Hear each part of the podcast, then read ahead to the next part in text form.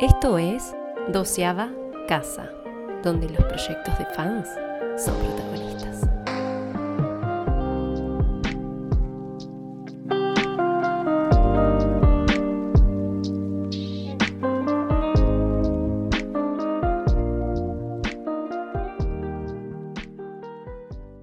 En vivo. Buenas noches, buenos días, buenas tardes, buenas, buenas, buenas, buenas. ¿Cómo les va? Bienvenidos a un nuevo episodio de La Doceava Casa. Estoy aquí con mi amiga Raine, que siempre me equivoco la orientación de la cámara. Aquí está. Ah, Ahora, ahora Y- estoy arriba. Ahora estás arriba, antes estabas al costado, me marea, pero no importa, está bien. Y Y bueno, y hoy fi- finalmente tenemos un invitado recontra, recontra esperado, súper anunciado. Estuvimos, creo que estuvimos toda la semana haciendo así. Y él también se fue ahí tirando pistas, tirando cosas. La verdad que no, es, creo que es el invitado más marketinero que conocimos hasta ahora. Eh, Genial. No, pero no es que solamente es marketinero. Yo lo que quiero destacar es que posta admiro profundamente, profundamente la, la capacidad de, de, sí, de promover algo en lo que uno participa, cosa de que Gala y yo tenemos que aprender. Tenemos un largo camino para Sí, aprender esto. En fin. Bueno, entonces, bueno, bienvenido, Pollux. Muchas, muchas gracias. Pollux de Oscuros, perdón. Pollux de No, Oscuros. está bien. Bien- bienvenido a la doceava casa. Finalmente, después de todo ese recorrido que hicimos en la doceava casa, ahí vos, escalera por escalera, escalera por escalera, llegaste a la última casa antes del patriarca. Pero bueno, te vas a quedar acá. Me, arde, me arden los chamorros de venir subiendo las escaleras para llegar hasta acá. ¿Qué Nunca la escalera mecánica, chavorros. No, voy a tener que hablar muy, muy seriamente con Atena porque ya eh, se está quedando mucho en el pasado. Sí. Sí, no, te- estaría bueno un ascensorcito ahí. lo Escalera mecánica, un atajo, una vueltita, una Sí. rampa, la rampa, boludo. O sea, ni ni escalera, rampa. O sea, co- como en los supermercados, ¿viste? Que tienen la rampita, bueno. Exactamente, ¿qué pasa ahí? Cuesta, cuesta. Yo creo que cada casa, cada casa debe tener así como su cocinita, eh, algo, porque si no, Ah, bajarte. para mí eso, para mí eso es recanon, que cada uno que está la casa, el templo, la cosa la Obvio. armadura, y atrás está el sucucho donde duerme el pobre humano atrás, que tiene la cocinita y tiene el bañito. No sé, yo, yo creo que sí, porque si no, pobre muchacho, se mueren de hambre, ¿viste? ¡Ay, hola Marí! Hola, Mariela. Marí, Marí es la amiga de Getalia que se viene a Senseiya de vez en cuando. Esa, vamos todavía. Venga ahí, ahí está llegando, llegando. Ronnie, Algieva, Pato Soviético. Hola, Patito. Hola, Hola, Ronnie, Luis, ¿cómo qué Luis tal? Vidal. Sal- Vidal. Algieva. Tenemos a Algieva. Hola, Algieva, ¿cómo andás? Llegó el encuentro más esperado para Latinoamérica. Latinoamérica. así, reanunciadísimo. Me encanta que haya sido tan anunciado esto. Mucha emoción. Acá te preguntan, dice, ¿te comiste las galletas que te dejé? Sí, claro, claro que me las comí y después me comí unos emparedados allá por Leo. Bueno, o sea, primero me ¿cómo comí no? los emparedados ahí en Leo cuando pasé y ya después Sí. cuando pasé ahí por, por Acuario, ya me comí Ah. unas galletitas para poder aguantar a que comenzara el programa. Así que muchas gracias por las galletitas, Muriel. Saludos a esperar Nicaragua. Es, para- es como esperar a Papá, no, a los Reyes Magos que le A los Reyes. Magos, el sí, que le van- Está bueno, porque, está bueno porque mientras sube la escalera tiene colaciones. O sea, está buenísimo eso. Porque vos pensás que todos, estuvieron 12 horas, o sea, a, a- a aire. Exacto. Nadie comió, nadie fue al baño, nadie, No, se bañó. no, no, no, en alguna columnita, pero nunca se vio eso. Pero de Este- este paradito, se los ¿cómo con la armadura? ¿Qué tiene para levantar? Ah, ¿Cómo haces No con el balón sabemos. de Géminis? Es una No gran sabemos ni, y creo que no queremos saber. ¿eh? Eso O yo- sí, o sí queremos saber. La Fujoshi sí queremos saber. Las Fujoshi quieren saber. A ver, Saga, a ver, Saga, levántate la faldita. A ver, No, lo, que, lo que yo digo, yo me, yo- me parece que ese es un buen nombre para un programa. Las Fujoshis quieren saber. Un buen un segmento. Se va a por- bueno, hay que recordar que Saga traía la, la cloth sobre la piel desnuda, entonces Sí, Es- es terrible. Este es, es un loquillo. Saga es un loquillo. amamos, amamos, amamos. Bueno, eh, En fin. después de, la- de las galletas y de las colaciones que le mandaron los amigos a Paul mientras subía a las 12 casas, bueno, bienvenido otra vez, Paul. muchas por gracias. estar acá, gracias por estar acá. Eh, bueno, nosotras somos muy admiradoras de tu trabajo y de todo lo que haces, que ahora nos vas a contar, todos sus inicios. Este, pero bueno, ¿qué? ¿Qué? No, no, no, pero es como, yo, ya de entrada, viste, es como, llegó la comida y es la que agarra y abre el, paquete de pizza y ya se sirve, viste. No, pero por eso, viste que todo, todo tiene una historia, hay que hacer como el clima, este, en fin. Por ahí la pava, tomamos unos mates. Claro, viste, no, yo de entrada llegaban las facturas y se clavaba cinco medialunas. Para, pobre Pablo, no sé si nos está entendidiendo una palabra, lo que estamos, estamos hablando como súper porteño argentino y no, no. Pero sí, sí, logro, sí logro entender lo que están diciendo. Sí, sí, sí logro entender. O sea, lo que, lo que logro extraer de la conversación es que cuando llega la comida antes de pagar, la reina ya se comió por lo menos un buen, un buen trozo de la comida en lo que le dan, en lo que antes de pagar. Es lo que entendí como que no espero a que esté todo el mundo sentado, tranquilo. Es ansiosa. Y está, está, ilustrando la ansiedad. en forma pero con comida. Pero, por, pero por, ¿y con qué otra cosa lo vas a hacer? Está buenísimo. Obviamente. Obviamente. bueno, arrancamos entonces así, bien, bien, así, desde, desde el inicio. Así que bueno, Pollux, ya que sabemos mucho de vos, el fandom te conoce un montón de, por todo tu laburo, por todas tus interacciones en las redes, pero bueno, nosotras queremos ir al fondo del asunto, tipo al, profundo, a las raíces, al, a la semilla de la, del gran árbol, este, que, es, que, es, que eres tú a través del fandom. Y bueno, pregunta que, que es obligada para todos es, ¿cómo llegaste, conociste, te encontraste te enamoraste de Senseiya? Bueno, antes que nada, quiero agradecerles a todos, o sea, a, a ustedes y a todas las personas que están en este momento conectándose, pero les quiero agradecer principalmente a ustedes dos por haberse fijado en mí, por haberme invitado. Vengo de verdad muy, muy contento, muy ilusionado. Muchísimas, muchísimas gracias, de verdad. Y bueno, pues obviamente a la gente que está reuniéndose con nosotros esta noche, les agradezco. Si no son miembros de esta página, pues entonces comiencen a seguirla. Eso también quiero solicitarles de todo favor. Y estoy seguro de que van a estar convencidos de ello una vez que termine. Bueno, no por mí, sino porque van a ver lo simpáticas que son ellas dos y qué bien van a llevar el programa. Entonces, por favor, denle una oportunidad y compartan los contenidos. Como siempre le pido a todo mundo, compartan estos contenidos porque una comunidad de Senseiya unida nos funciona a todo mundo. Y si tenemos 25 canales, que los 25 canales sean fuertes, que los 25 canales, que estemos todos en los 25 canales, ¿para qué? Para que seamos esa comunidad unida. Eso es lo que a mí me encanta y lo que quiero que, ese es mi gran sueño, ¿sabes? Es un gran sueño que yo tengo de una comunidad latinoamericana unida. Eso, eso me encanta y, yo espero que este canal sea uno de esos, de esos eslabones que, que empiece a, unir a, la, a la comunidad. bueno. Y habiendo dicho eso. Ahora sí. y habiendo dicho eso, pues la verdad, eh, fíjate que realmente creo que esto sí lo he comentado ya en varias ocasiones, pero eh, siempre he dicho que yo llegué a Senseiya bastante tarde. Todo el mundo era fan de Senseiya, menos yo. Yo, la verdad es que no, no veía mucha televisión. Yo dejé de ver televisión, pues más o menos joven. Eh, digamos, estamos hablando de, no sé, o sea, vamos a ver. Pues yo ya 14, 15 años veía muy poca tele, la verdad es que no, no me interesaba mucho. Eh, casi siempre fui más ávido a la lectura, eh, de alguna manera, las historietas eh, como coleccionista de cómics también era algo que a mí más me gustaba.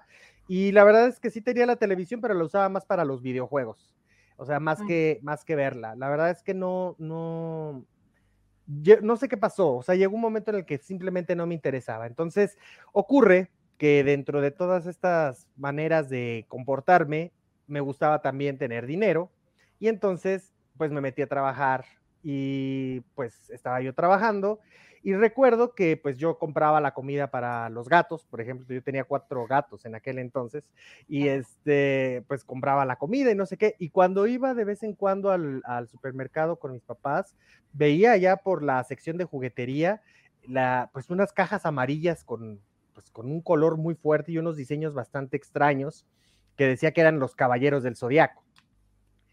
Y la verdad es que los veía de lejos y me, parecían curiosos y, bueno, debo de admitir también igualmente que pues yo nunca me he considerado una persona tan afecta al manga o al anime, o sea, como tal. No tenía yo nada en contra de, o sea, eso sí quiero que quede claro, pero nunca me he sentido particularmente un fanático del manga ni del anime. O sea, sí soy fan y, he visto programas, pero no soy tan fan. O sea, casi siempre me, tiro al, al, lado occidental, estoy más acostumbrado a los programas Exacto, a los programas de Estados Unidos, a las, a las películas de Estados Unidos, a las series. Más, más, occidente, o sea, más cómics. O sea, no, no, te sentís un otaku, o sea, no puedes decir, soy, no soy un otaku. E, exacto, exacto, y, y, diciéndolo en el sentido más respetuoso de la palabra. Sí, ¿eh? sí, sí, o sea, otaku, otaku, como lo entendemos acá en Occidente y no como se entiende en Oriente. Exactamente. Es, correcto. El otaku de acá, e, e, en, en, cualquier caso era un otaku este, a la gringa, ¿no? O sea, era freak, eh, siempre he sido un freak, o sea, decirles que realmente yo, exacto, siempre he sido friki, o sea, esto se puso de moda en los últimos años, pero la verdad es que yo comencé a coleccionar historietas antes de saber leer. O sea, yo ya quería leer, tenía mis libros también, tenía libros de mitología griega que me regaló mi abuelo, tenía libros de fábulas, de Sopo, tenía libros de física, tenía libros de química y todo eso lo iba yo guardando, acumulando, acumulando, las historietas que iba pudiendo guardar, las iba guardando porque yo estaba esperando el momento de saber leer. Y... Ah, o sea que desde chiquitito, de chiquitito tenías como pensado este plan. Bueno, por eso también el tema de que no veías mucha televisión o que no te interesaba tanto, estabas más metido en ese tema más a la lectura. Sí, la verdad es que siempre fue, ¿eh? y, debo de decir que incluso hasta la fecha, en muchas ocasiones, yo le digo a veces a mi hijo, de verdad que yo recuerdo que cuando era niño, si tú me ofrecías un juguete o un libro, casi siempre me iba a ir sobre el libro. Tenía que ser un juguete como muy llamativo, como para que, me gustara, y otra cosa, o sea, esto sí lo había contado, ¿ah? Pero realmente a mí nunca me gustaron los juguetes eléctricos, ni electrónicos, ni nada, porque sentía que me quitaban capacidad de imaginar. O sea, era una cosa que se movía sola y entonces yo lo veía y decía, ¿esto qué? O sea, ni siquiera puedo crear una trama. O sea, por ejemplo, yo jugaba en ocasiones y me ponía un soundtrack con una grabadora de esas, así, con un cassette. Sí. Y tomaba tiempo. Tenía que contar una historia en 20, 25 minutos. O sea, tenía que hacerlo. Eso, entonces yo me ponía ese, ese límite de tiempo y además esas eran mis sesiones de juego. Yo no jugaba dos horas, tres horas, no. O sea, yo decía, voy a jugar una hora, acomodo los juguetes, te, cuento la historia, termino la historia, guardo los juguetes y me voy a leer o me voy a escribir o me pongo a hacer otra cosa. Ah, era un pequeño prodigio. Reobse, bola. Sí. Reobse. bueno, y, yo la verdad es que pienso que más bien era como obsesivo, o sea, sí era como obsesivo, era, era obsesivo, Me, me, me, gustaba medir tiempos, me gustaba hacer esa clase de cosas y me gustaba que me rindiera el tiempo. Entonces, eh, pues además tenía, todavía la tengo, pero bueno, en aquel entonces como niño tenía como compañera de juegos, no siempre a mi hermana, eh, tengo una hermana que es menor, eh, por un año más o menos, entonces, este, pues la verdad es que cuando éramos muy niños, eh, sí nos llevábamos, aunque casi siempre yo tenía el rol de estarla cuidando. Eso fue algo que mis papás como que nos inculcaron mucho, o sea, y, de alguna manera, pues yo se los aprendí a ellos y eso lo extendí a mis primos. ¿Y por qué llegó a mis primos? Ahí les va por qué porque justamente así es como conocí a Seiya al final de cuentas. Eh, ya como, como, pues digamos, hermano mayor, yo fungía como hermano mayor de mis primos, a los que les llevaba alrededor de cinco años, siete años, y unos de ellos una vez me invitaron a su casa y pues mis tíos siempre me tuvieron toda la confianza. Yo siempre hablé con mis tíos cómo eran las cosas, si yo no estaba de acuerdo con algo que hacían o no sé qué, si por alguna cosa, cuestión que decidían sobre los niños o algo y veía que les afectaba, iba y les decía, oigan, no, cosas así por el estilo. Tampoco crean que era, o sea, así, este, Oprah Winfrey ahí hablando con mis tíos, ¿no? Pero, pero sí lo expresaba. Y, y la verdad es que una de las cosas que sí tengo que admitir es que siempre mi familia me han escuchado. O sea, es Ópera sería como nuestra Moria, ¿no? Eh, no, es como, no, es como, pasa que no tenemos un equivalente acá, realmente. ¿Segura? Este, no, no es bueno, no importa. Oprah, era, como una especie de, tenía este programa de chimentos, tipo, sería como una real. Ah, pero está, listo. Tirando seguimos, seguimos. no importa. Comentario argentino. Perdón. No, está bien. Eh, el asunto es que, pues, como les digo, realmente ellos siempre escucharon mi opinión y demás. Entonces, una vez que fui a una de la, bueno, a una celebración que hicieron en casa de mis tíos, mis primos me dicen, Rubén, por favor, ayúdame, ayúdanos con mi mamá, porque mi mamá no quiere que veamos los Caballeros del Zodiaco. Y entonces yo le dije, está bien, o sea, yo decía, eh, estamos hablando de los tiempos de Mortal Kombat, de Street Fighter, ya estaba toda esta efervescencia. Y la verdad es que yo veía, ah, una de las cosas, también tengo que decir, que a mí siempre me ha parecido es que eh, en mi familia, mis papás jamás fueron lo que nosotros diríamos mochos aquí, o sea, como espantados, a eso me refiero. O sea, gente que se espantara tan fácilmente respecto a ciertas situaciones. O sea, lo único que yo recuerdo para lo que me tapaban los ojos y, era para cuestiones de sexo si aparecían en la, en la pantalla, pero de ahí en fuera casi, casi todo valía, o sea, casi todo valía. Entonces, pues a mí me tocó ir a ver Robocop y mis papás, o sea, ni siquiera parpadearon en las escenas más violentas y ¿saben? O sea, nunca pasó nada de eso. Entonces, sí desde niño tenía esta visión realmente, pues, de que existe la violencia gráfica, pero que finalmente es ficción. Eso también siempre lo supe, lo supe discernir. Y eso me imagino que sí me ayudó de alguna manera tanto el criterio de mis papás como el hecho de aprender a leer, o sea, y, y hacerle caso a la lectura, porque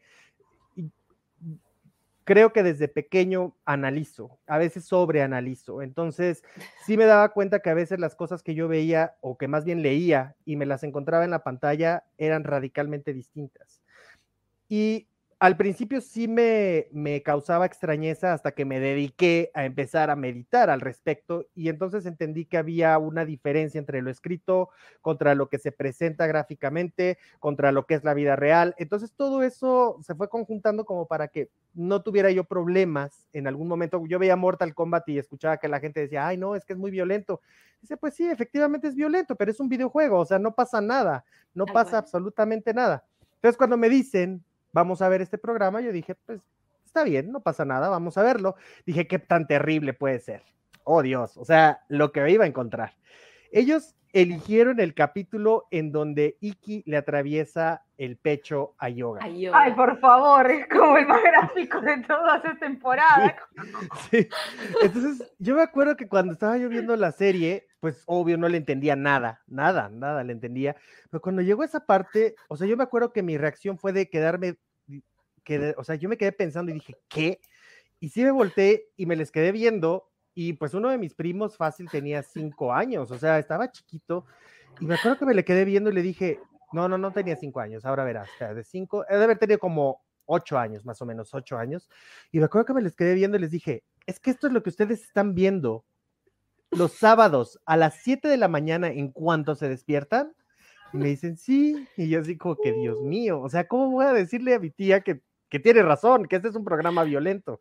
¿no? Acá, dice, jaja, tranqui, el domingo familiar, totalmente. Hola, ¿qué sí que sábado de la mañana? Te vi un hombre atravesándole el pecho a otro sangrando. Nada fuera de lo normal, ok, No pasa nada. Pero a pesar de eso, o sea, el shock inicial que yo tuve, pues ya como que poco a poco mi parte racional entró, o sea, y eh, dije, ok, esto está pasando, pero hay una causa. O sea, aquí hay una causa y hay que entender qué está pasando aquí antes de que yo diga que esto es pues tan terrible como aparentemente es.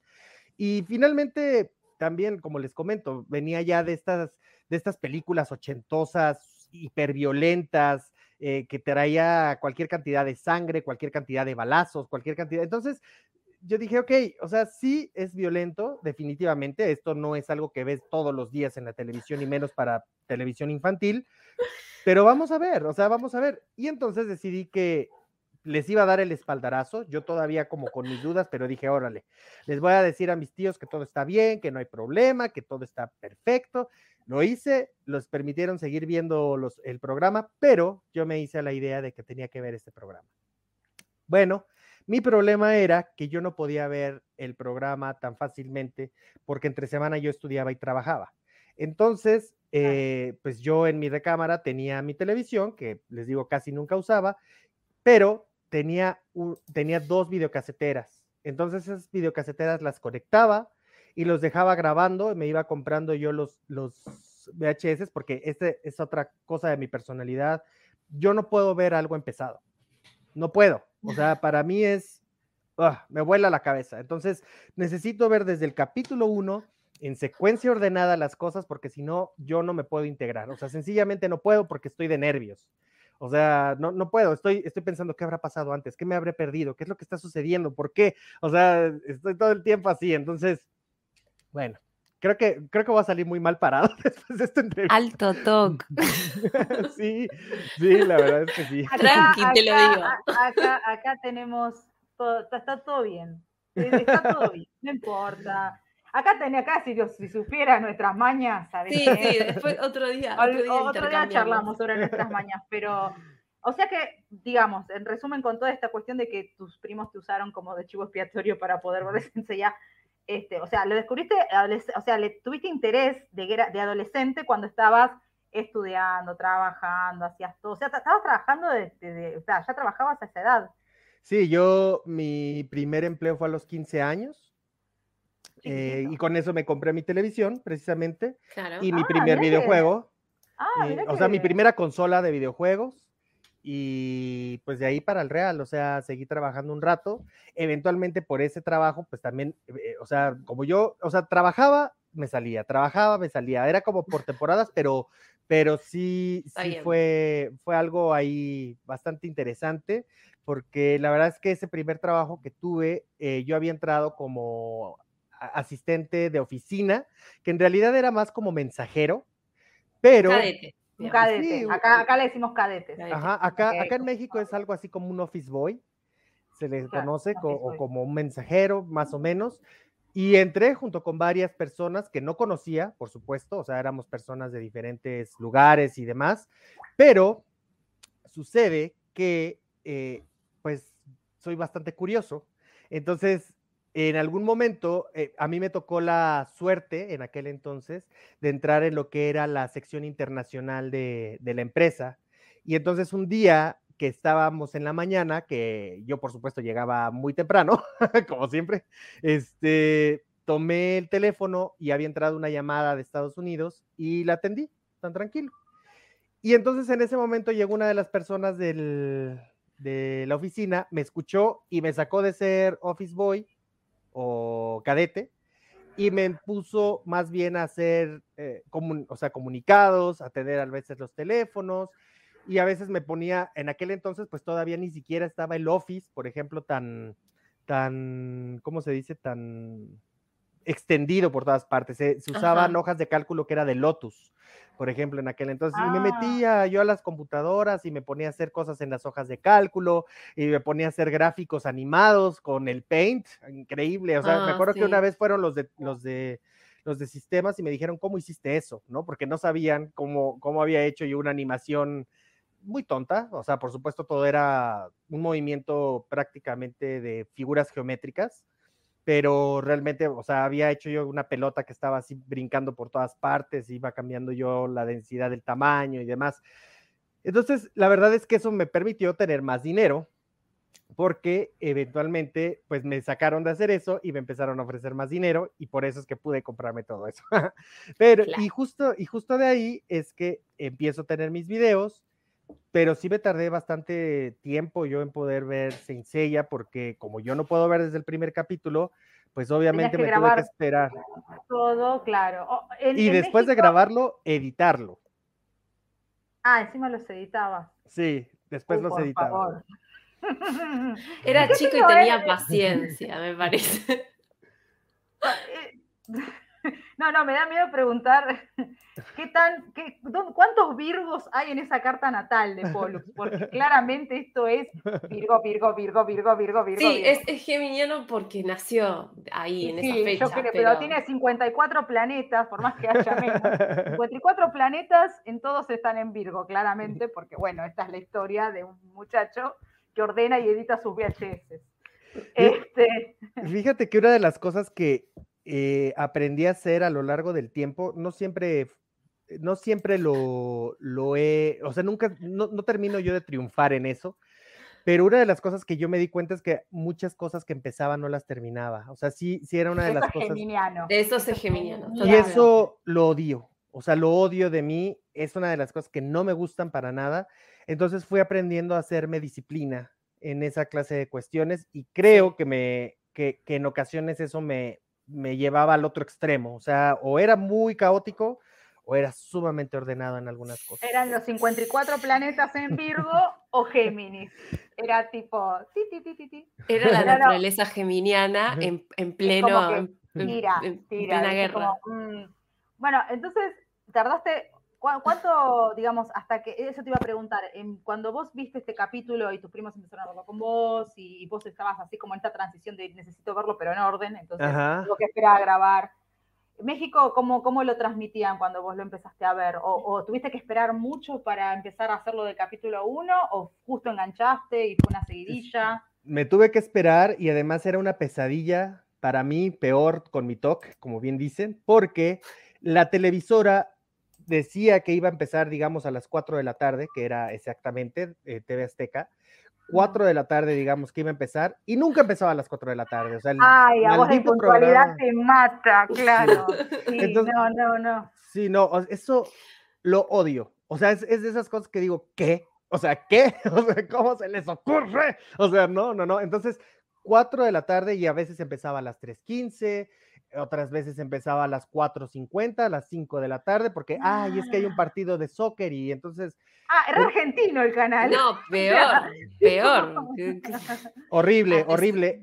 A tercera, Entonces- un, un poroto, en fin. Lo único que me quedaba era dejar el cassette y empe- que empezara a grabar desde las 3 de la tarde y que parara a las 6 de la tarde. Por eso es que tenía eso que editar. editarlo. Ah, por eso cortaba. Sí, Claro. por eso lo tenía que editar, porque obviamente ese trabajo de edición, yo no veía el capítulo, lo medio veía, veía pedazos, pero eh, los iba cortando y además le ponía yo mi propio opening. Yo le ponía un opening diferente porque cambiaba el sonido, o sea, cambiaba la, el sonido y conectaba, conectaba otras cosas, entonces iba cambiando. Yo, el, el- los guardianes de luna, no, hombre, eso lo quitaba y entonces cambiaba con un tema japonés que conectaba yo el, el CD y entonces todo eso lo iba cambiando e iba, e iba yo haciendo mi edición así de todas las cosas. Te hago una consulta. ¿Todavía guardás esos VHS caseros? Creo que mis papás lo- los tiraron, creo. No te la puedo creer. No, no, eso cotiza en bolsa. Hoy 2022, eso cotiza en Sí, bolsa. es, es red coleccionista eso, Sí, tener encima no. editados a mano con, con- con- con la o sea, no solamente editados, con, con composición, porque aparte te tomabas una canción, se la pones, hacías una MB en, en un VHS, ¿me entendés? O sea, increíble. O sea, el, el- el- trabajo, porque aparte es todo un tiempo de edición, los que, no sé si acá hay, hay alguien que tenga experiencia, ¿no? Pero es la famosa frase de un minuto es una hora, un minuto de edición es una hora de trabajo, así que este Ah, muchacho Sí. editaba, tardaba en editar, no sé, aparte, aparte de esperar al capítulo, grabarlo, editarlo, ponerle la música, hasta que lo viera, ya se te quedaba dormido, ¿viste? Porque era como, Acá, por ejemplo, Patito Co pregunta, eh, me pregunto qué canción le puso. Ah, ahorita te les digo. Déjenme, déjenme nada más recuerdo cómo se llama. Voy a buscarlo aquí porque era el tema de entrada de un videojuego que aquí en México, le, no, no en México, perdón, en Estados Unidos le pusieron Evil, Evil Zone y creo que se llama Eretz Bayou. Y era un tema que a mí me encantaba, era un tema que me gustaba mucho porque se me hacía así como muy enérgico y demás, y me gustaba más que los Guardianes del Universo. A ver, déjenme ver si lo encuentro. Mira. Ahorita, ahorita les digo. eh, que Evil Zone. Ay, acá dice Vicky Aus. Yo le regalé mis VHS a un chico que me gustaba a cambio de figuritas vintage de Bueno, Canon. igual, sí, fue bastante, bastante, bastante desbalanceado ese intercambio, pero te Sí. gustaba el chico, ¿qué vamos a hacer? El A mí me regalaron un álbum de figuritas de Panini completo cuando yo tendría 12 años. Era un compañerito de mi hermano que estaba en la primaria, que tenía 10, y me lo regaló completo. Ay, qué lindo. Pero bueno. Bueno, aparte, perdón, yo quiero hacer una pequeña acotación mientras Pollux busca la canción en cuestión. Eh, yo me, me hago, ay, qué Virgo que sos, qué Virgo que sos, que los 54 planetas, pero yo hacía exactamente lo mismo. Yo agarraba los videos de Sailor Moon y los y los editaba, eh, hacía, hacía lo mismo, pero con, no, no, con, no, con, no con esa precisión de reloj, con mucha más paciencia. Pero ya, como mi viejo sabía edición en ese momento y las islas hacían en VHS, él me enseñó a editar. Entonces, yo, claro, cuando llegaba mi programa en el Big Channel o Magic Kids, lo grababa, lo editaba y lo ponía en orden. Yo hacía, lo, eh, hacía lo mismo. Hacía lo le mismo grababa le grababa a mi vieja del Discovery Channel todos los canales de antropología, entonces yo ya sabía en qué momento tenía que apre- apretar pausa y en qué momento tenías chicos, que somos, sacarla. somos una generación, la última generación disciplinada. Ustedes se dan cuenta de lo que estamos hablando. No digas eso. Sí, sí. O sea, así, a, a Samurai. Perdón, a los 8, 9 años, 10 años estábamos haciendo todo esto. ¿Qué onda? O sea, nos Bueno, gustaba. ¿saben que yo no, yo no sabía que los, los OST, o sea, los, los- las bandas sonoras se conseguían en CD? Entonces, ¿qué es Mm. lo que yo hacía? Conectaba un Walkman que tenía para micrófono con un cable de esos que son doble macho, me parece. Lo ponía con el auricular y con eso grababa. Obviamente salían todos los diálogos y todas las cosas, pero yo tenía un pero bien. cassette con toda la banda sonora. Pero bueno, a ver, chicos, o sea, to- to- por más que no, pobre, agarra- agarramos a Pollux porque es el entrevistado, pero todos Sí. hacíamos, en, alguna, en algún Sí. punto de la historia todos hicimos eso en nuestros recursos, en nuestros tiempos antiguos, analógicos, cuando estas cositas de internet no existían, este, y se nos teníamos que arreglar así. Y era nuestra No, manera de, disfrutar. No, Patito, no sos de la generación de los boludos. Boludos somos todos. Eso es lo que la- tenemos que entender. No, lo que yo quiero decir con eso de disciplinados es que nos, nos tenían así, cagando a todos los niños, y bueno, te aprendías o te aprendías. Es correcto. O si no venía el chancletazo, el coscorrón. Ahora no hay eso, chicos. No, ahora no hay eso. Ahora no hay eso. disfruten. Disfrútenlo, qué sé yo.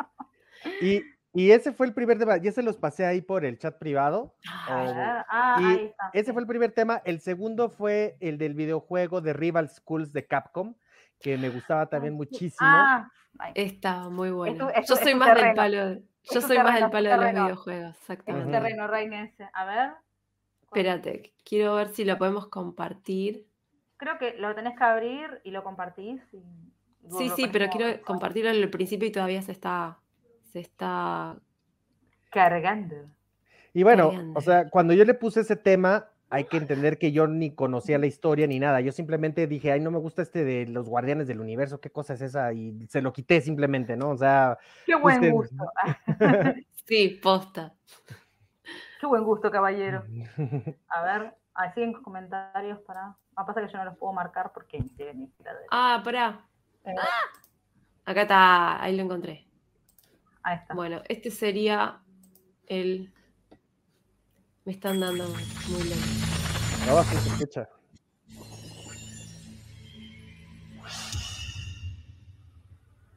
Ay, me resuena. ¡Ay, sí! Ya sé cuál es. Ya sé cuál es, ya sé cuál es. A ver. Ajá. Ihadolka is a being capable of existing in Oh, multiple creo que no va a dimensions at one ser time. este. Este está en inglés. No. Ah, espera, A ver, déjame ver si lo encuentro. en- dale. Ahí está. Pero ya, ya sé, ya sé cuál, cuál es el universo, el Evil Zone. Igualmente, me, me- me choca mucho, o sea, empezar a ver los Caballeros del Zodíaco con un tema. Eh, en- encima en ese momento era Los Caballeros del Zodíaco. Sensei es como que lo conocimos un tiempito después. bastante, bastante, sí, bastante después. Claro. Este, el, el, eh, igual, te digo, es un AMB hecho en VHS. Genial. Totalmente. Sí, sí, es sí. genial. sí. O sea, musicalizaba su, para, para que él se sintiera cómodo, diciendo, no, yo no quiero escuchar con esa música, loco. Vamos a poner esa música. la que a mí Ahora sí ya gusta". está. Ahora sí ya Ahora está. sí. Es el, Ay, espera, ese espera, es el segundo que les mandé. Perdón. No, no, No, pasa problema, nada. no problema, no problema. Pero sí, o sea, la verdad es que, digo, en ese momento yo todavía no conocía de Saint Seiya, entonces yo le ponía cualquier canción, simplemente no quería escuchar ese tema, yo decía, qué, qué cosa más Claro, horrenda. Ahí está. Ah, A ver, compártalo, hermana. compártalo, hermana. Compártalo, hermana. Esto sí nunca lo había contado para que vean, esto sí nunca, nunca. Ay, Nunca, primera, nunca. pri- primera primicia. Qué bueno. Sí. Ay.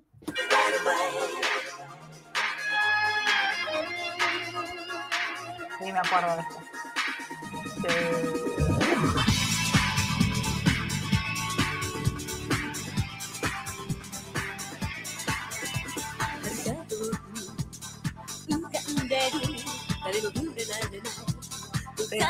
Me. シャツに忘れられても何かを手に入れる骨に守るためにここへ導かれる。それぞれの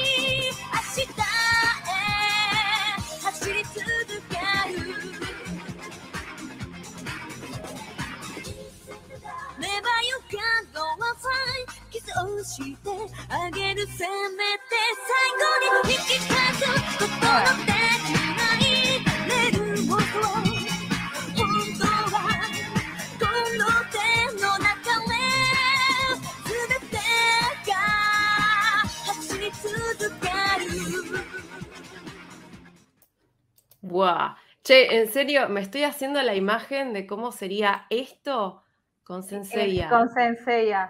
Es- Estaba es- tratando. No, Evil Son es de lo que yo llamo, lo que a mí me gusta llamar la generación Saber Marionette. Porque Claro. es todo este estilo, este tipo de personajes, el tipo de me- La estética. semi-ecchi semi-ecchi, con las minas medias tetonas, Sí. este, los chabones musculosos con poderes, algo mezclado con la robótica, los mechas, magia, es como es como era esa, esa mezcla extraña tipo Cyber Marionette y a mí, a mí, bueno, yo me crié con esta generación, esa generación era contemporánea a nosotros. Sí, es re Entonces, locomotion. Acá dice Home. Es súper Locomotion, porque justamente Cyber Marionette. O sea, uno, uno piensa Locomotion cuando lo veíamos acá y Cyber Marionette, todas estas, estas series que, que, que tenían, bueno, que venían como del Shonen Seinen y demás, pero que tenían esta cosa echi de las mujeres súper exageradas, Siempre mezclado algo sobrenatural, algo extraño. Bueno, me encanta esa generación, por supuesto.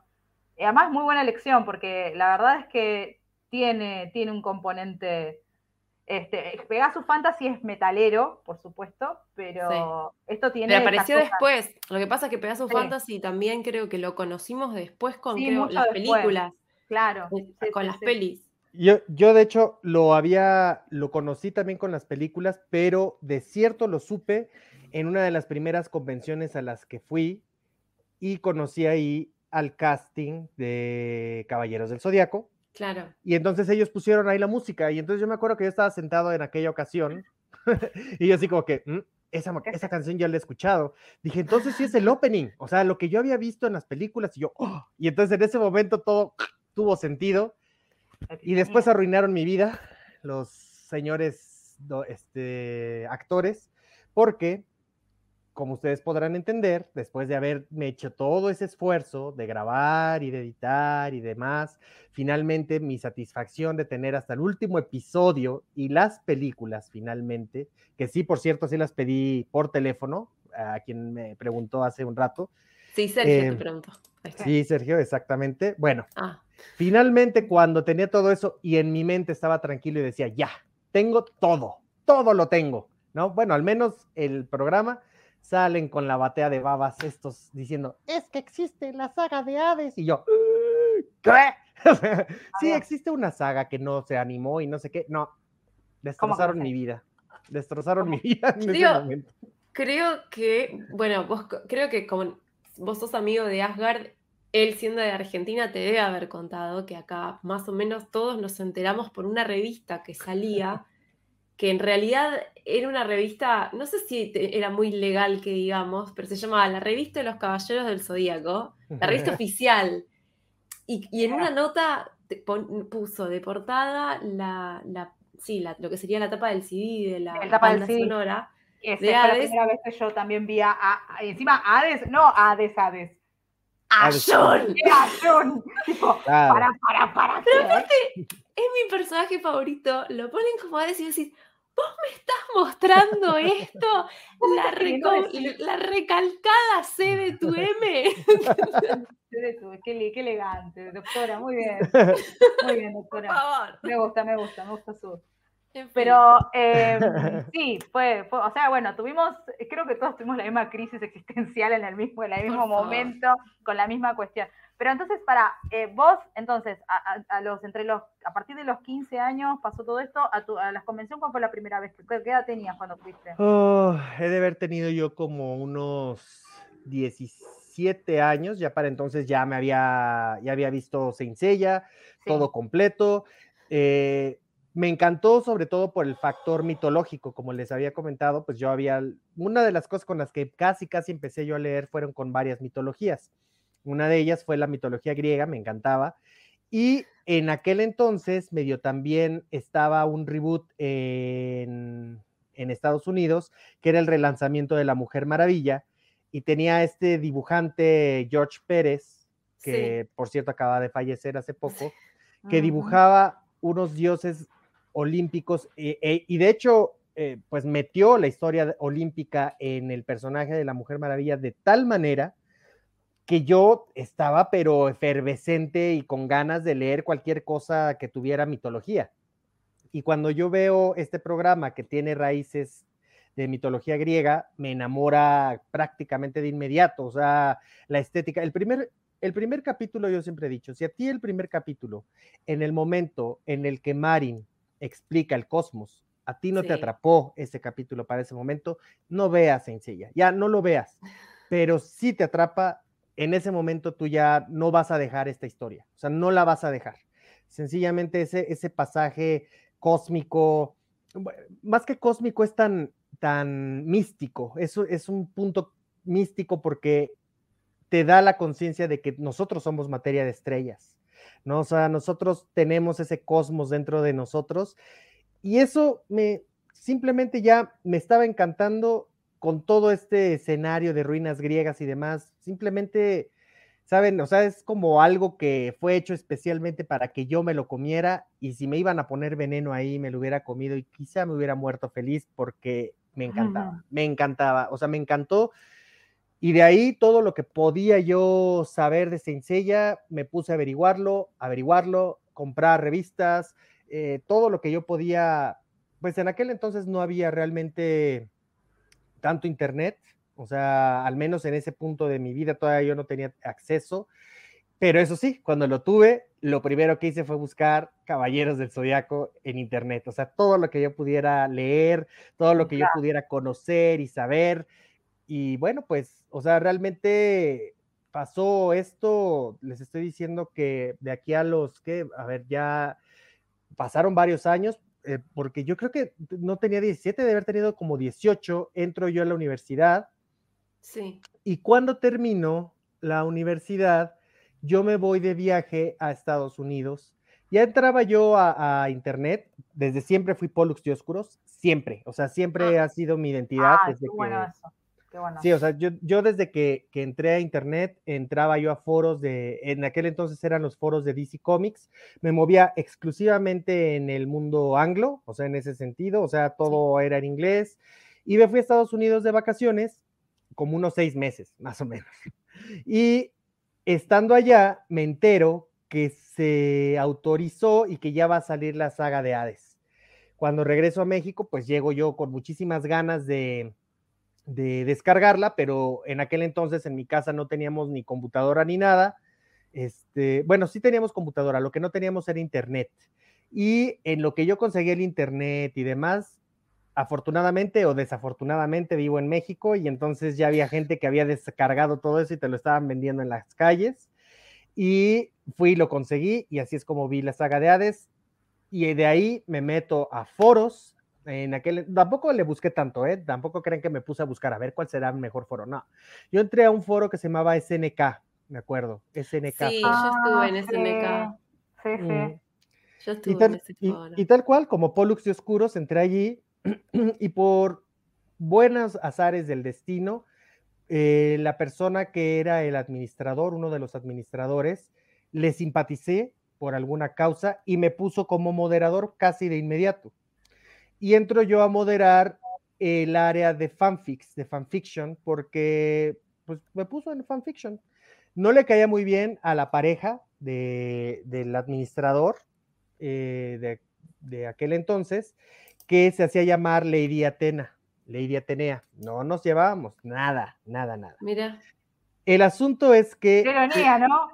Sí, ¿no? No me había dado cuenta. Ah, ¿viste? ¿Viste? No me había dado cuenta, querida Gala. O sea, estaba- estaban en el papel, digamos. O sea, no se llevaban bien naturalmente. O sea, como, Exacto. como los gatos.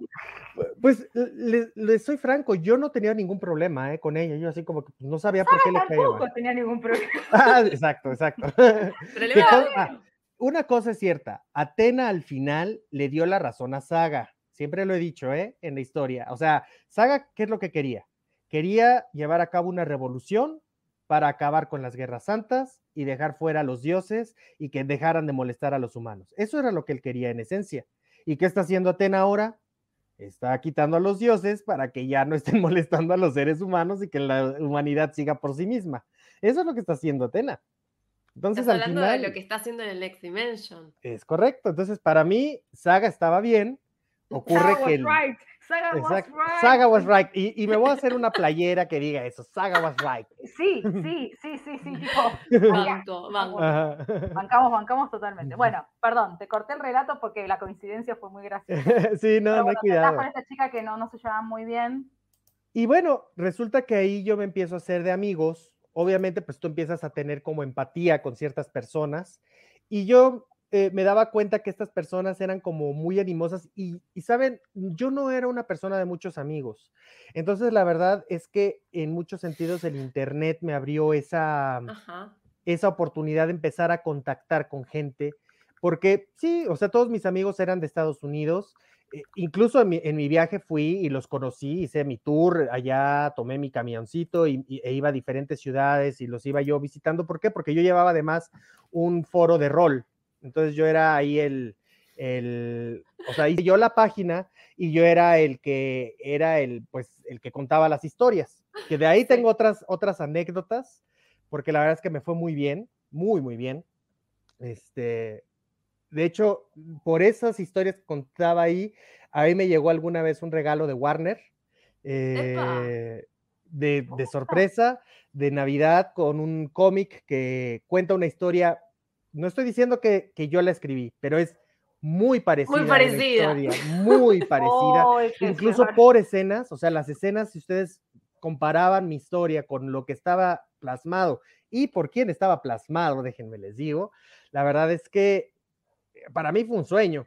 Y sí. me mandaron un regalo diciéndome, nos encantó tu historia y te estamos mandando esto de regalo con, pues, ya ahí dedicado para mí, ¿no? O sea... ¿De qué, de qué, ¿Se puede decir de qué saga era, qué cómic era, eso? Eh, bueno, voy, a, es que no quiero decirlo porque pareciera que yo estoy diciendo que escribí la historia y no quiero que eso, eso, pero lo que sí puedo decir es que es una historia de Liga de la Justicia, Uh -huh. Ajá. que está dibujada por, por un dibujante que fue sumamente famoso, sobre todo a principios de los 2000, todavía ahora es famoso, pero y es por su estilo hiperrealista, por el que él es este famoso. Mm. No falleció, ¿no? No, no ha fallecido, ah. es, eh, él es, él es este, sus iniciales, voy a decir nada más, sus iniciales son AR, sí. y hasta ahí lo voy a dejar. Hasta, hasta, ahí lo voy a dejar, ¿no? Pero. Voy a, pero, buscar, voy a buscar, voy a buscar. La verdad, o sea, digamos, digamos que Warner te mandó esta sorpresa porque es como que dijeron, bueno, antes de que nos hagas una demanda. ¿Sabes, ¿Sabes que ni siquiera se me ocurrió? O sea, está. Es que, yo... Sí, pasa que, a ver, te regalan algo y es como que llegás y decís. Exactamente. Claro. Pues, voy a hacer, acá, acá preguntan si es Alex Ross y yo voy a salir de tema, pero para el mismo tiempo voy a volver. Y es, a mí me dio una cierta cosita cuando leí la historia, porque ahora vamos a entrar en ese tema. Eh, Pollux escribe fanfics, o al menos escribía fanfics, escribió muchos, y escribió, ahora después nos va a contar, pero inicialmente yo me acuerdo que empiezo a leer la de las crónicas, no me acuerdo si tiene exactamente ese nombre, pero empiezo a leer la de Géminis, y la, la, la forma en la que arranca y cómo llegan los gemelos al santuario, básicamente es el episodio cero, pero escrito en el 2005. Explícame eso. Y se llama Los autores también tienen internet. Eso es, ese es el título de la no historia. No sé, pero, pero para mí fue como, ¿cuándo escribió esto? Y digo, ah, no, pará, no, palabras mayores. En fin, no importa. Bueno, para no cortarnos en, el hilo cronológico de todo este relato, estábamos con el tema de los foros, te hiciste amigos, Warner te regaló este- esta sorpresa, Sí, entonces, ¿jugabas rol o roleabas, ro- o roleabas hacías Sí, narraciones? más o o- menos, sí. Me- Me gustaba más contar las historias. Yo tomé el, el personaje del Capitán Marvel, que es mi personaje predilecto de todos los tiempos, Shazam. Este es mi personaje, pues imagínense, a ver, es un niño que puede decir una palabra mágica y le da el poder de los dioses. ¿Sabes? O sea, esto está hecho para mí. O sea, también es, ese- es así, Es, el, o es sea, el sueño del niño de tener poderes así como se le canta. Exacto, y además de los dioses, palabra. porque aparecían los dioses ahí hablando con él y yo así, de, "Ah, lo amo, o sea, en el momento yo dije, Superman, quítate, además este no trae los calzones por fuera, este sí se sabe poner los pantalones, ¿no? Entonces, me encantaba, me encanta, me encanta todavía hasta la fecha, es mi personaje predilecto de todos los tiempos, o sea, ese sí, para que vean, no.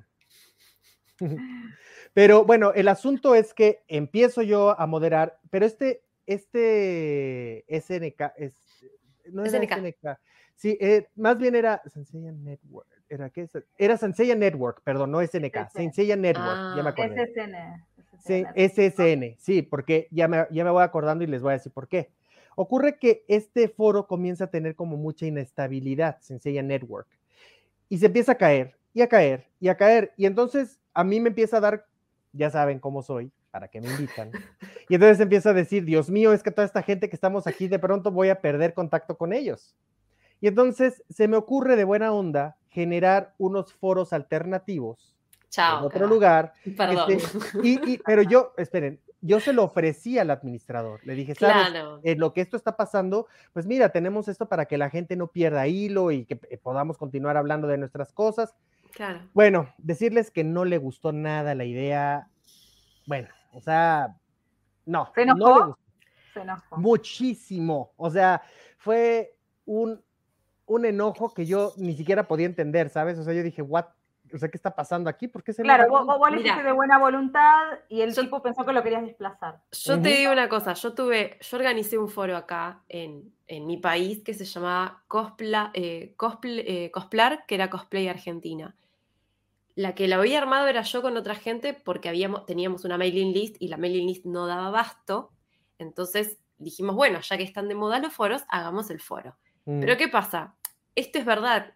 Cuando vos tenés mucha actividad, en algún momento las páginas empiezan como a flaquear, a caer, etcétera ujú. necesitas otros servidores, etc.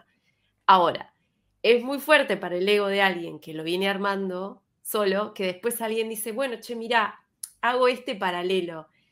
Y no, es como, te, te duele. Yo porque, bueno, en algún momento no quise, no, no quise seguir con el foro y medio como que lo relegué. A ver, sí- no, no, no sorprende la reacción. Yo la he Claro, visto, la he visto exactamente. en- otros foros donde yo he estado, pasan estas cosas porque Pasa. y de hecho generalmente siempre se hace con buena intención en realidad Totalmente. para mejorar para aportar a la comunidad para ampliar un poco las cosas pero las personas fundadoras me ha pasado en otros fandoms las personas fundadoras son muy recelosas Y muy sí, recelosas de lo que hicieron porque, a ver, con justa razón, porque bueno, Sí. estuvieron solas desde abajo, qué sé yo, pero bueno, no hace- o sea, hay personas que son más receptivas y aceptan, aceptan como los aportes, digamos, y hay otras que piensan que los querés desplazar.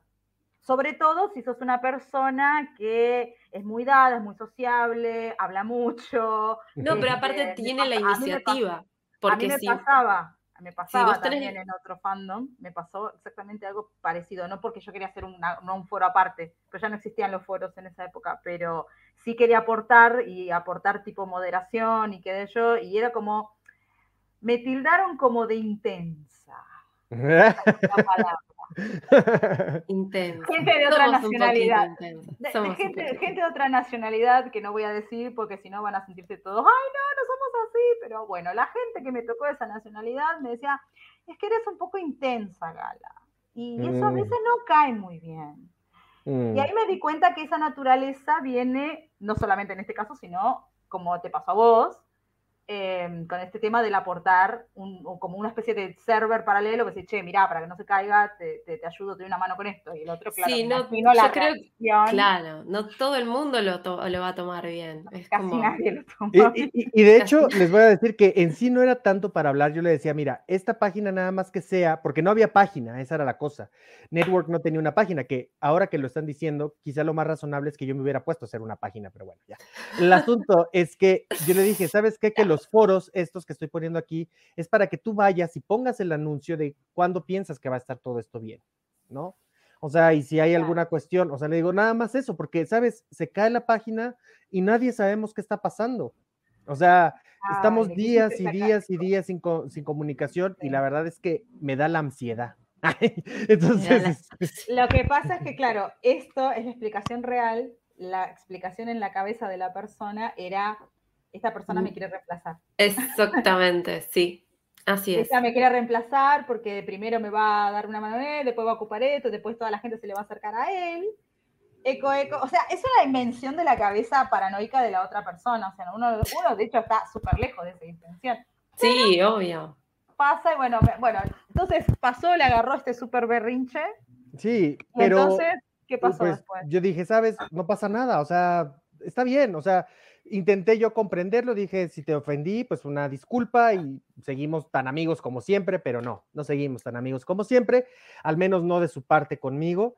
Y como que esta persona yo pienso que empezó a tener un poco de problemas a nivel personal, él ya tenía, él ya tenía como, como ciertos temas ya con algunas personas y era bastante grosero, o sea, en ocasiones era bastante déspota, eh, o sea, y a mí, ¿saben? Sí llegó un momento en el que me empezó a molestar ya un poco la actitud, porque dije, bueno, para empezar, no somos empleados y mucho menos ganados, Claro. ¿no? O sea, si yo estoy, si yo estoy en este, en este foro es por mi decisión. O sea, no soy tuyo, no soy propiedad de CNN, ni mucho menos. Y entonces en ese momento, pues yo ya estaba como que hacía que me hiciera alguien así y bye. Y entonces se me acerca una persona y me dice, oye, Pollux, ¿y por qué no haces tus propios foros? Y yo dije, ¿sabes? ¿Por qué no? Adiós. Adiós, bitch. Listo. Nos vimos en Disney. Adiós.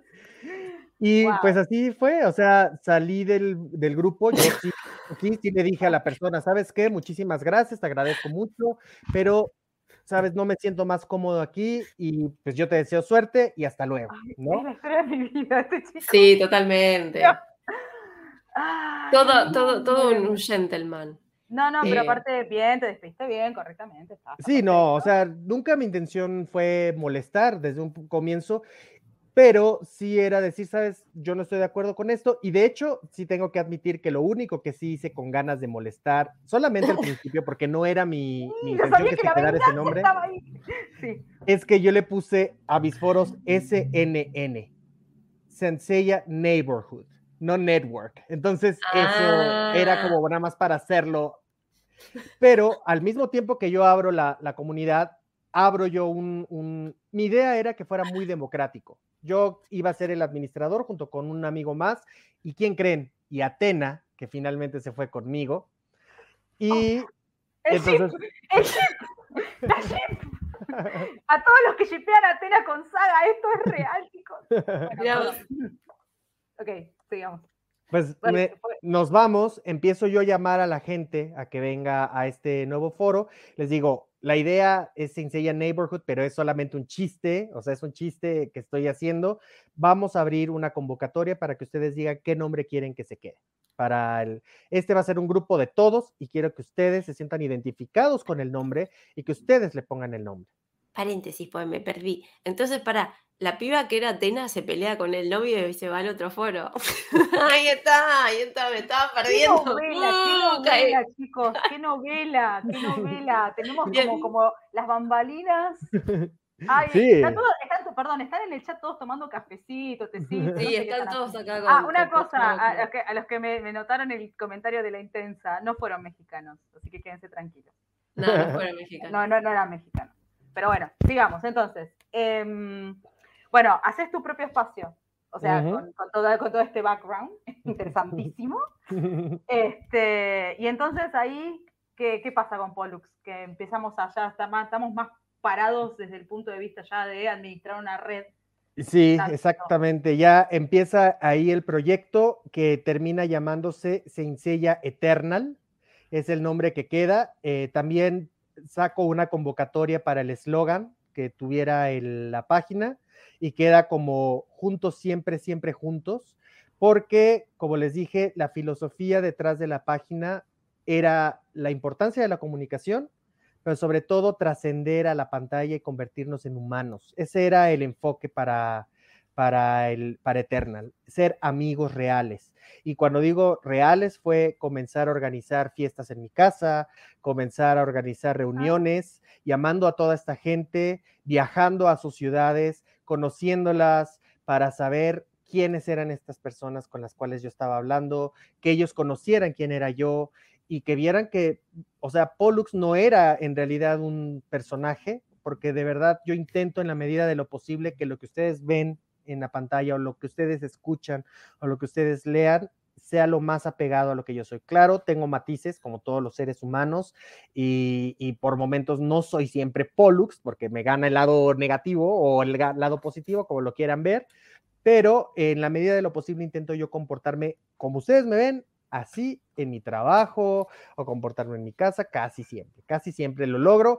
Habrá gente a lo largo de estos 20 años, porque esto, esto duró 20 años, esto ha durado 20 años ahora, este, pues habrá gente que obviamente tendrá una opinión diferente y como les digo, han habido momentos complicados como en todos, o sea, manejar gente no es fácil y lo digo en el sentido más, más este, respetuoso porque no estoy diciendo que yo la maneje, sino que yo la administraba, ¿no? O sea, yo intentaba tener un ambiente que garantizara neutralidad a la hora de estar hablando, que no hubiera un punto de vista que se impusiera sobre ninguna otra opinión. Eh, invitaba al análisis, por supuesto, y al análisis serio. No me gustaba andarme con tontadas a la hora de estar haciendo análisis. O sea, eso de que, ay, ¿quién es más fuerte? Y que no sé qué. O sea, ¿sabes? O sea, eso a mí no me interesa. Eso, esos son temas que no son trascendentes para la historia, ni para los personajes, ni te aporta cultura. ¿Es entretenido? Claro, es súper entretenido, pero casi siempre esto se va a resolver de esta manera o de esta otra. Entonces, sí, sí había cabida para esos temas, pero eran más como juego, era algo lúdico. Y en ese inter empiezo yo a decir, tengo ganas de escribir una historia de Seinsella, pero ¿qué puedo escribir? Y lamentablemente en ese entonces mi abuelo paterno, que era uno de mis héroes, es uno de mis héroes en la vida, él eh, se enferma y va a dar al hospital. Entonces eh, me toca a mí estar, pues digamos, cuidando, estaba yo apoyando ahí a mi familia Sí. y me quedé con él y pues en esas noches largas de hospital, ¿verdad? Yo me llevé mi cuaderno, una pluma y me puse a escribir. Y sale mi primer fanfic que fue con, yo dije, quiero sorprender eh, explorando un personaje que no creo que a nadie le dé 100 pesos Guys. y me fui por Geist Ahí está. y se convierte en mi primer fanfiction que se llama Huérfanos de la Diosa. Y ahí es en donde comienza mi historia como fanficker. Es muy lindo esa, e- es muy lindo ese fanfic. De hecho, creo que fue el primero que leí tuyo y fue como, ah, como muy Sí, profundo. escribe, escribe, escribe muy bien. Yo, yo ese lo leí. Ese lo leí Eh, también. es muy Lo leí profundo. hace unos días. Sí, está muy bien escrito. O sea, eh, o sea eh, perdón, perdón. eh, Tenías en esta época 20. ¿cuántos? 20, 20, 20, Vein- uh, vein- a ver, déjenme hago cuentas, oigan, porque pobre, es que, es que estoy, No estoy seas tan obse, no seas tan obse, tirame un Pues número. digamos que estaba como por lo... Tenía 21 años, 5 meses y Eh, 32 Tenía días. ma- como más o Sí. menos 24, más o menos. Yo Ah, creo que ok. unos 24, Está bien, más está o bien. Ya menos. eras, ya eras un adulto, o sea, no porque. Ya, como- ya, como ya. empezaste- No hagas, haga- ya eras un adulto, ahora queda. No, pero. Era no, un adulto, era un adulto que hasta ese entonces bien, está no, bien, está había, bien. no había fumado, no había tomado. O sea, porque realmente les digo, yo casi siempre estaba en mi casa y ya empecé a abrirme yo al mundo gracias a Cincella No te puedo y creer. a, y a la gente que yo iba conociendo. No porque con la gente que yo me juntara empezar a beber, porque no, eh, eran también gente muy tranquila, sino que yo comienzo a, a abrirme al mundo, empiezo yo a, a- a empezar a, a socializar con más gente.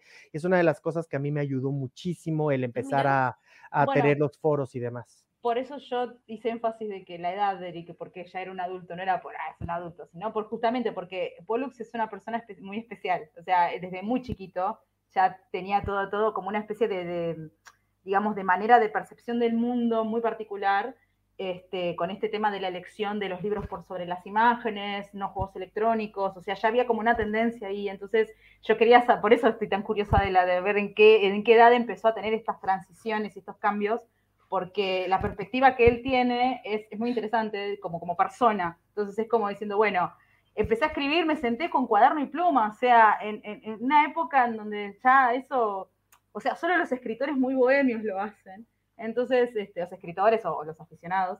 Entonces, eh, es que, que me encanta eso, ¿no? Que diga, bueno, está bien, estabas en una situación aparte, emocionalmente estabas en una situación muy particular, con una persona que querías mucho, entonces también la emocionalidad Claro. Pega en el tema de la escritura muchísimo, también Sí. como dispensor, como evasión y también como inspiración, porque es como una mezcla. Efectivo. Este, no es lo mismo escribir a los 18 que escribir a los 24 o escribir en una situación así familiar grave o, o estar en un momento muy especial en tu vida. Entonces, por eso está... Por eso te pregunté la edad, no era, no era para decir, ah, claro. esto- Porque, a ver, chicos, yo también empecé a hacer cosas todas de muy vieja, así que no puedo decir nada, excepto dibujar, creo que eh, el cosplay lo empecé tarde, este, Ujú. a escribir en serio empecé ahora, antes de cuando estaba embarazada, o sea, na- na- na- nada.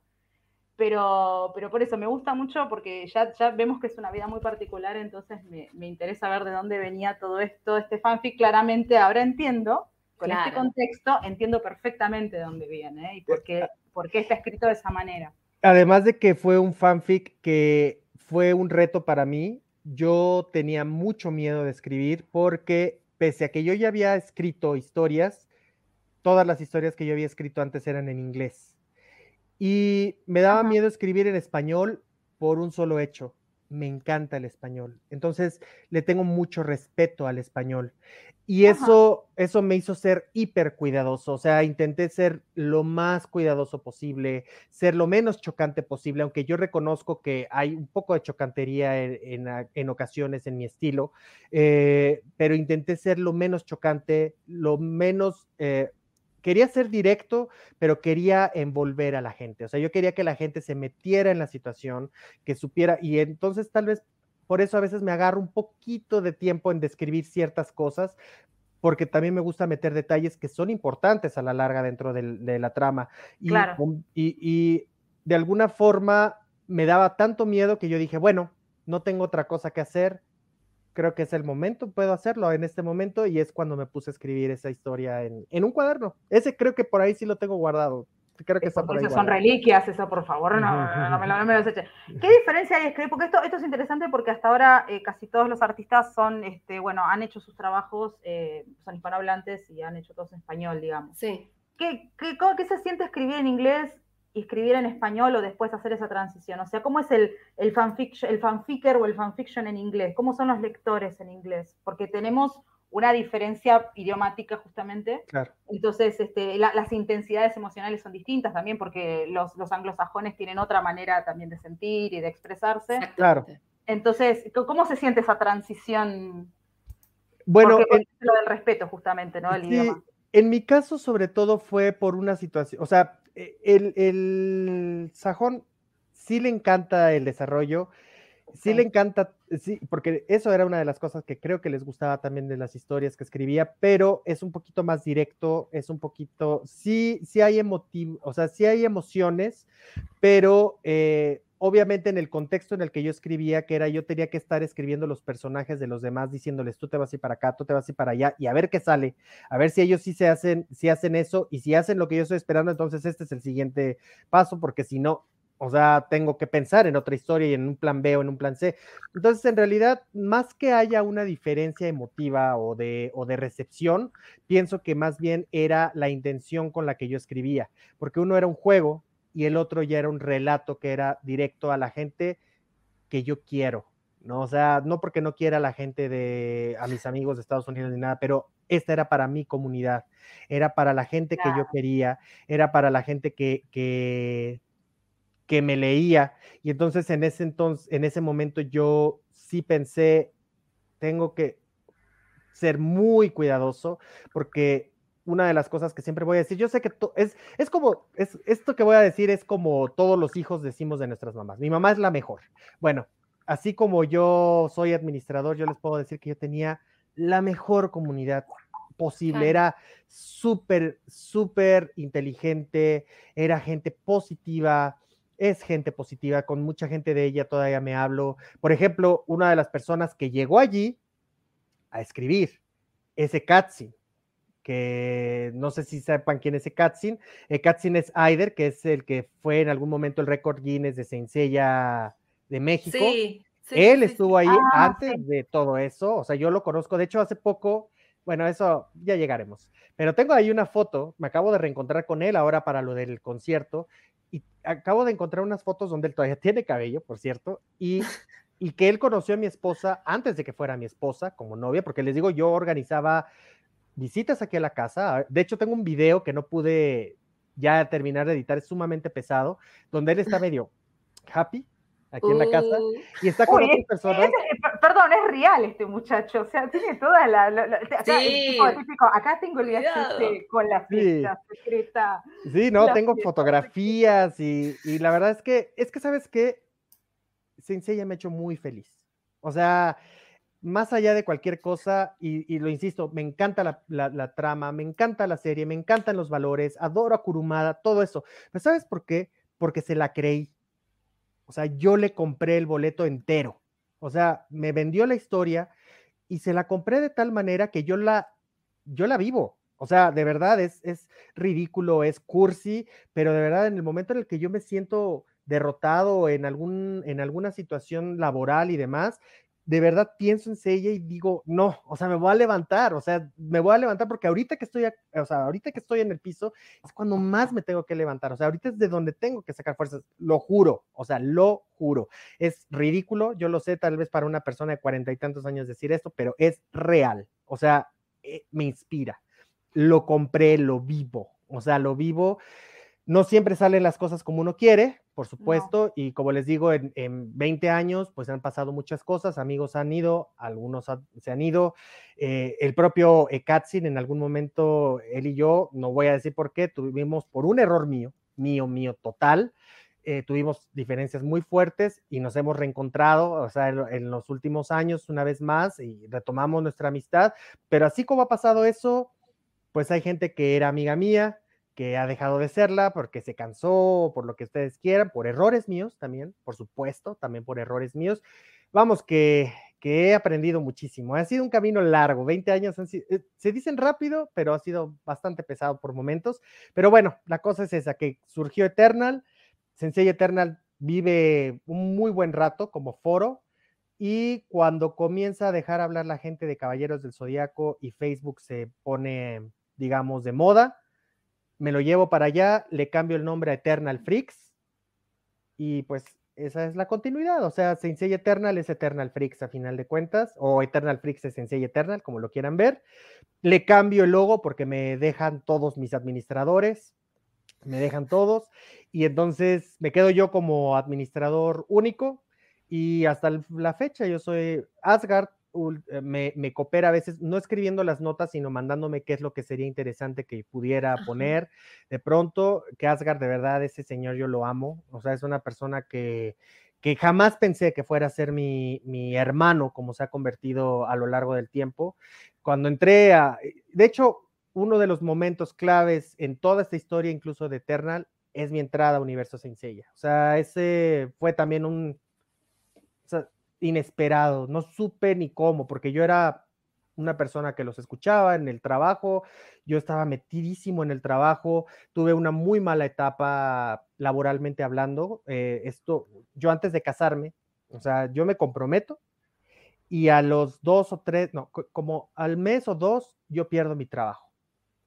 Ah. Y fue muy complicado, muy complicado conseguir. Yo tenía ahorros, eh, mi esposa me dice, ¿qué, es- qué vamos a hacer ahora? Le dije, ¿sabes qué? Eh, no, no vamos a permitir que una eventualidad de estas detenga nuestras vidas. Vamos a casarnos. O sea, no me importa, lo vamos a hacer.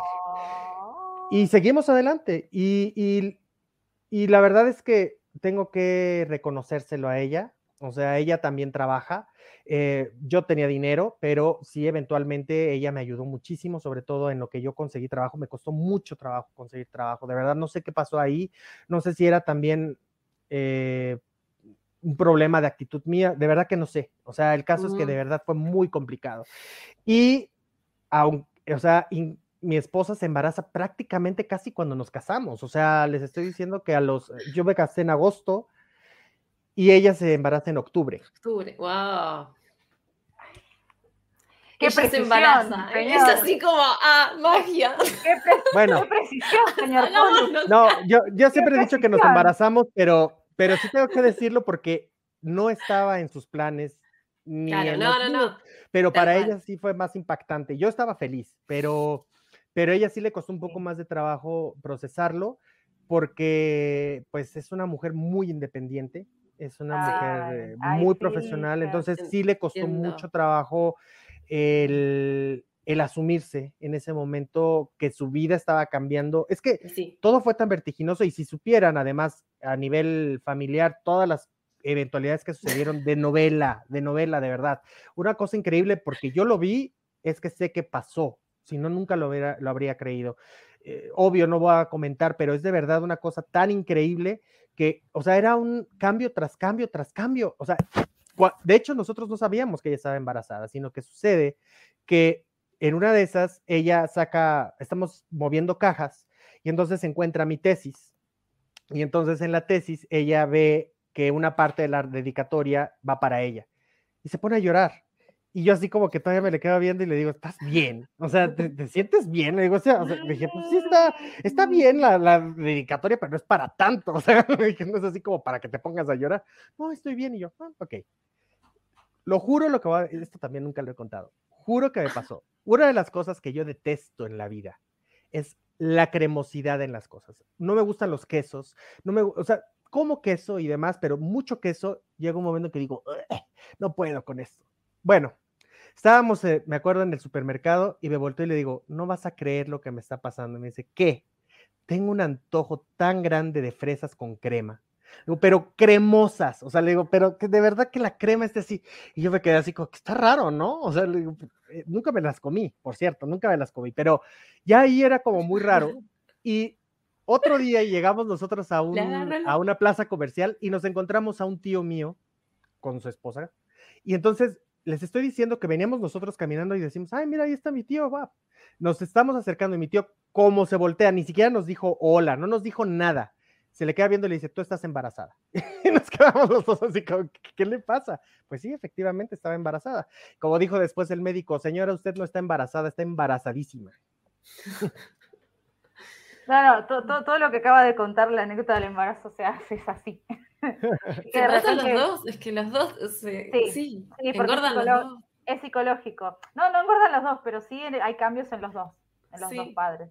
Eh, a los varones por ahí, o sea, entiendo lo de tu señora porque, bueno, la mujer, su cuerpo cambia, también cambia la sensibilidad, las hormonas se transforman.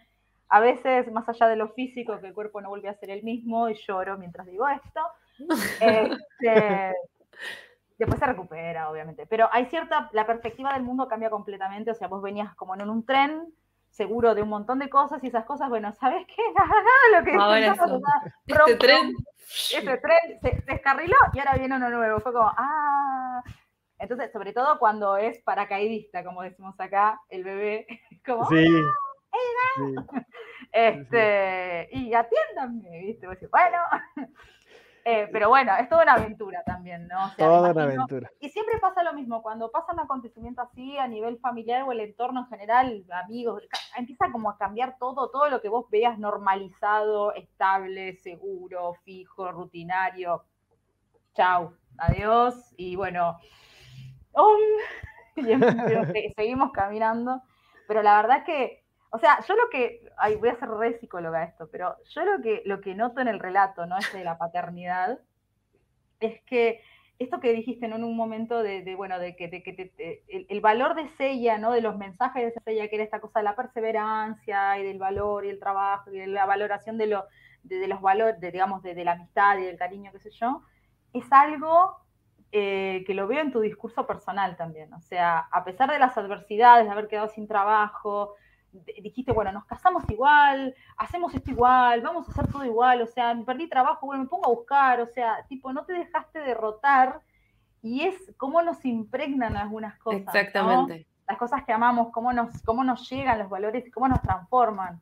No solamente a nivel artístico, ¿no? Porque por supuesto uno escribe inspirado en sus artistas favoritos, en sus héroes, lo que sea Ujú. pero en lo personal, o sea, porque vos estás contando esta anécdota, ¿no? Que es bastante personal, y yo veo esto, ¿no? Esta cosa de, bueno, no hay que rendirse, hay que ser como Sella, hay que levantarse cuando se está en el fondo del pozo donde más hay que levantar la cabeza, y vamos a seguir adelante. Y bueno, es, es un buen es una, para mí es el mensaje más, eh, más importante de la historia y el más positivo, y realmente yo Ujú. creo que Kurumada ha hecho un gran trabajo con eso porque lo ha dejado bueno, las consecuencias son estas, o sea, se impregnan generaciones y, y dice, bueno, yo quería transmitirles esto, loco, o sea, ya está, este, esto, no importa que se llame Seiya, se llame Atena, se llame Yoga, o sea, no importa, o sea, yo lo que quiero que sepan es que cuando uno se cae se hay que levantar, y, y siempre hay alguien que te va a ayudar, y siempre vas a ver a gente que te quiere, y que vas a poder luchar por lo que querés, y que los sueños se vuelven realidad, y que no importa lo que pase, cuando todo esté perdido, bla, bla, bla.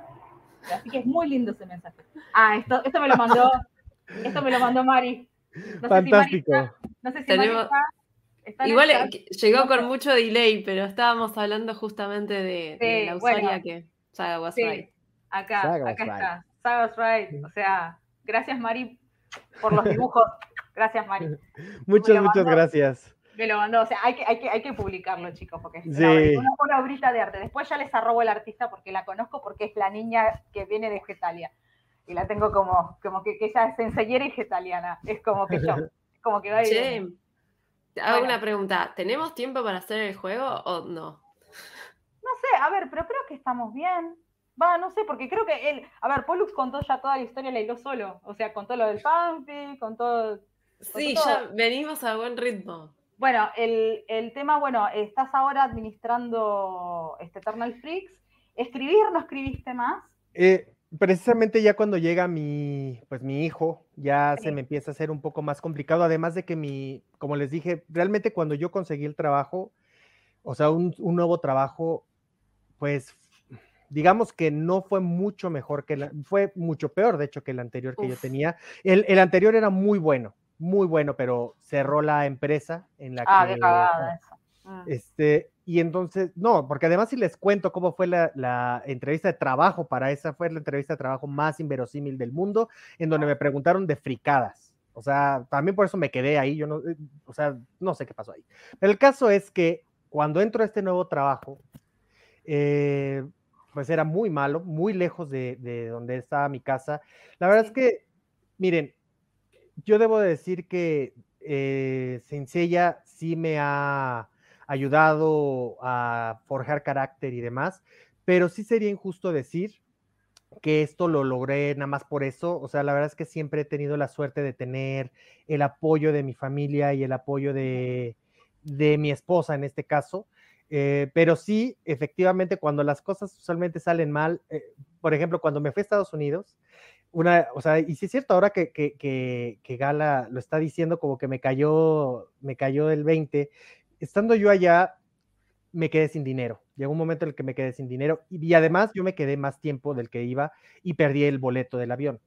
Entonces yo me acuerdo que yo les llamé por teléfono a, a mis papás para avisarles que estaba bien. Yo les dije, ¿saben qué? Yo estoy bien, yo veo cómo le hago, que no sé qué. Y yo me acuerdo que mis tíos estaban súper preocupados y dijeron, hijo mío, yo te mando dinero y que no sé qué. Y yo les dije, ¿sabes qué? No quiero nada. O sea, yo me voy a regresar solo y voy a hacerlo. Y ¡pah! Les colgué el teléfono. Wow. Me metí a trabajar porque me ofrecieron trabajo además, de hecho. Sí, fui mojado, por cierto.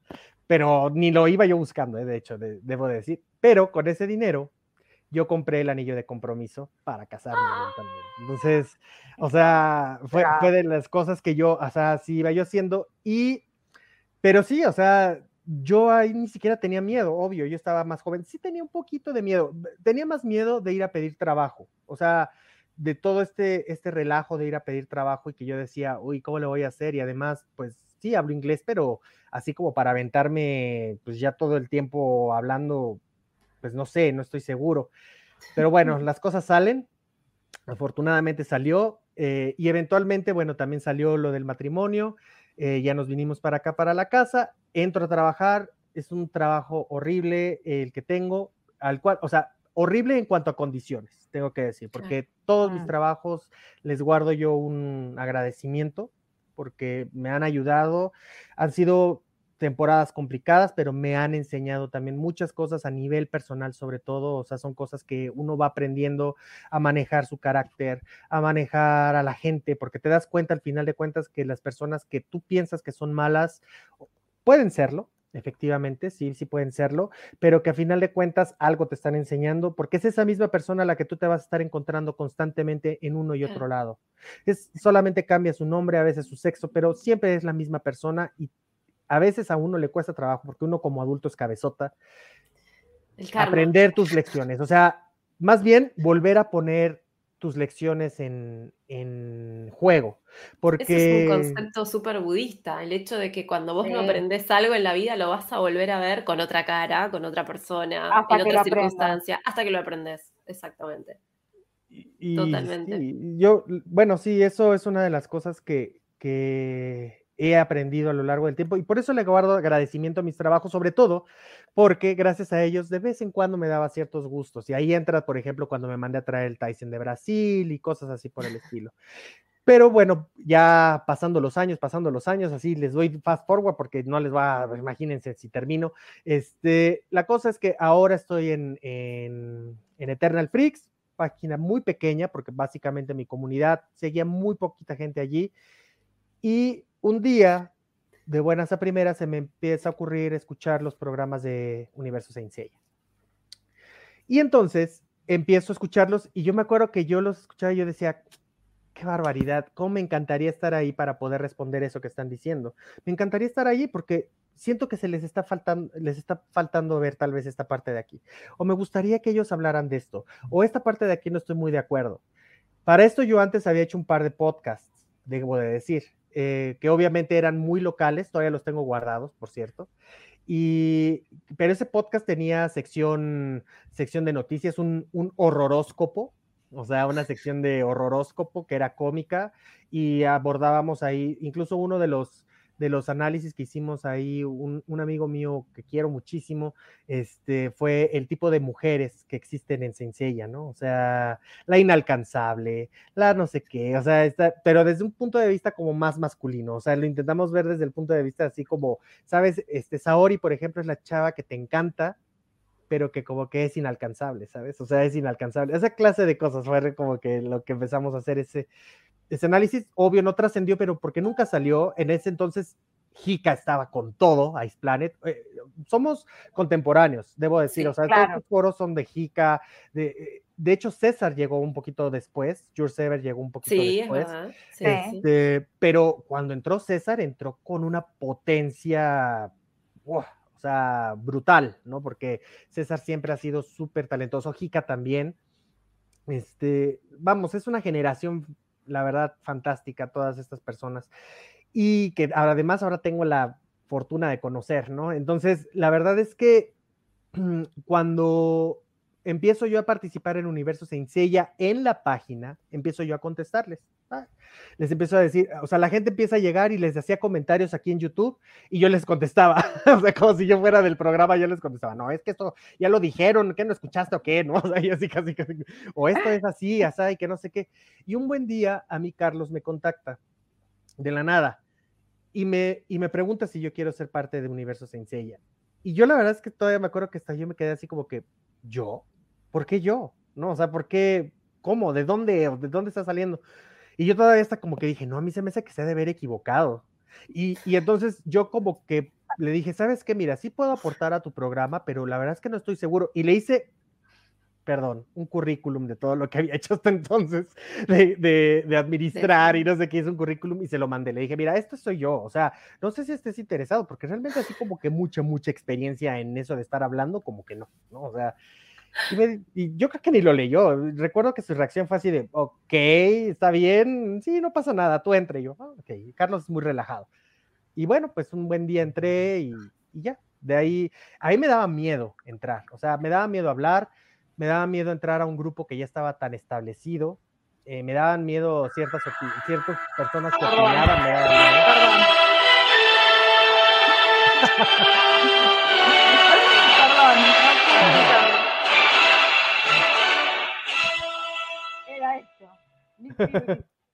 Ah, Lo saben. Chiste accidental. Ah, Sí. Y, y, pues me daba miedo. Entonces, debo de decir que una de las personas que más me imponía era Asgard, porque era como el más directo a veces para decir las cosas. Yo decía, madres, ¿cómo le va a responder este señor? ¿No? O sea, yo decía, ¿cómo voy a poderme yo meter, o sea, en tantas opiniones? Porque de pronto todo el mundo hablaba y era en los tiempos en los que el programa era grabado. Entonces nosotros Claro. teníamos que grabar. ah, claro. Y pues como que sí me costaba un poco de trabajo hasta que un día dije, creo que aquí ya me di cuenta que más bien tú tienes que agarrar la palabra o si no, o sea, te comen. Y la verdad es que siempre fueron muy amables, también tengo que decir, muy pacientes, o sea, siempre estaban dispuestos a escucharme. Y bueno, eventualmente mi idea era intentar decir, obvio, lo que a mí me interesaba, pero como que yo decía, pienso que a la gente le importa esto. O sea, sí, cuando tú estás analizando a veces puedes perder un poco el, la perspectiva de la persona que te está escuchando. Estás tú sobre lo tuyo y te sigues como gorda en tobogán, ¿no? O sea, te sigues tú porque tú traes tu tren, ¿no? Aquí mental y de pronto se te olvida estar escuchando o tal vez pensando lo que la gente está intentando entender, ¿no? Y Perdón, pero, Eso el que pero la metáfora me mató. Me quebré. Nunca la había escuchado. Perdón, disculpame. Ay, volvé, Gala, volvé. no, no puedo, no puedo. Ya vuelvo.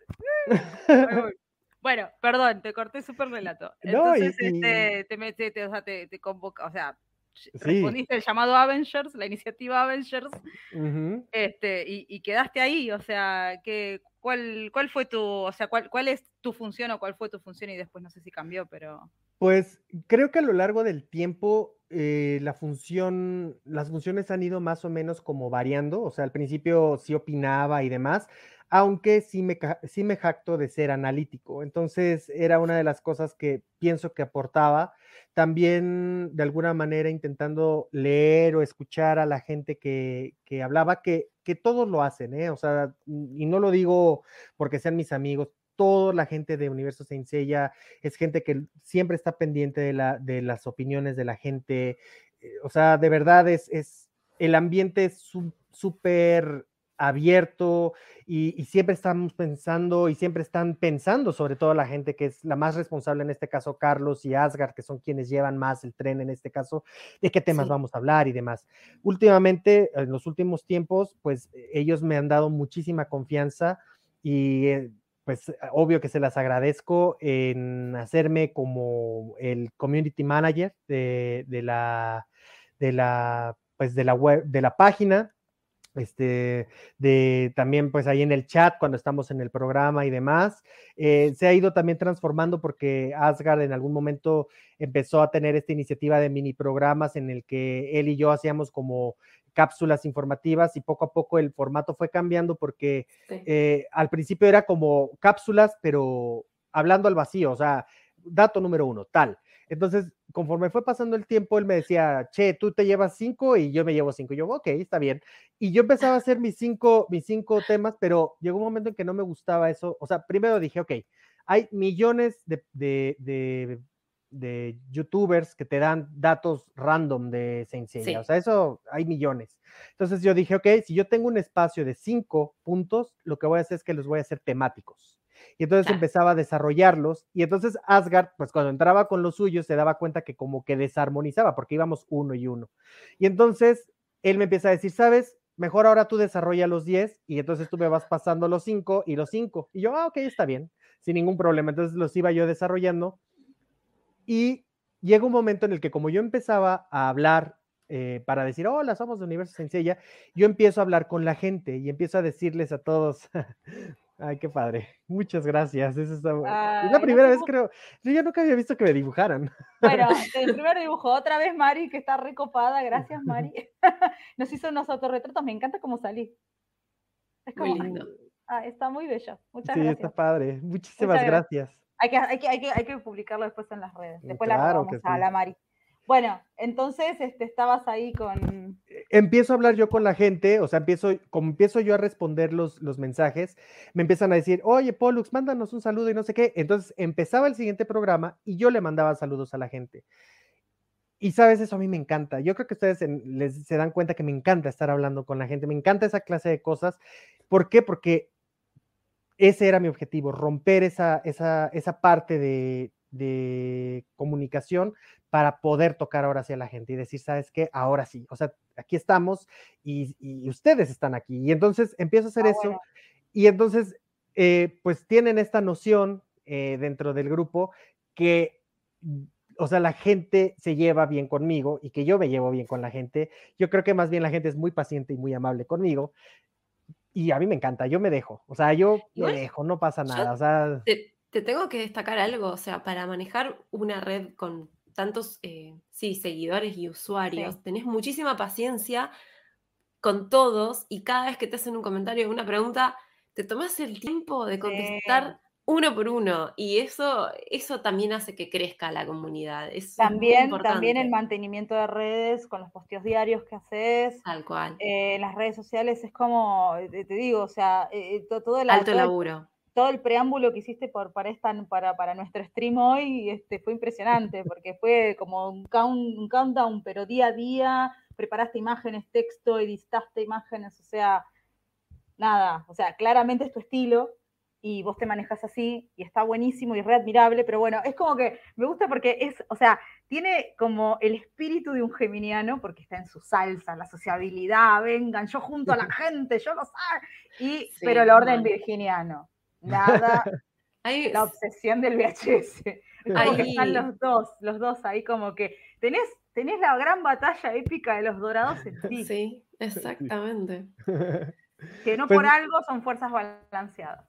pues No la verdad es que Mucho mercurio.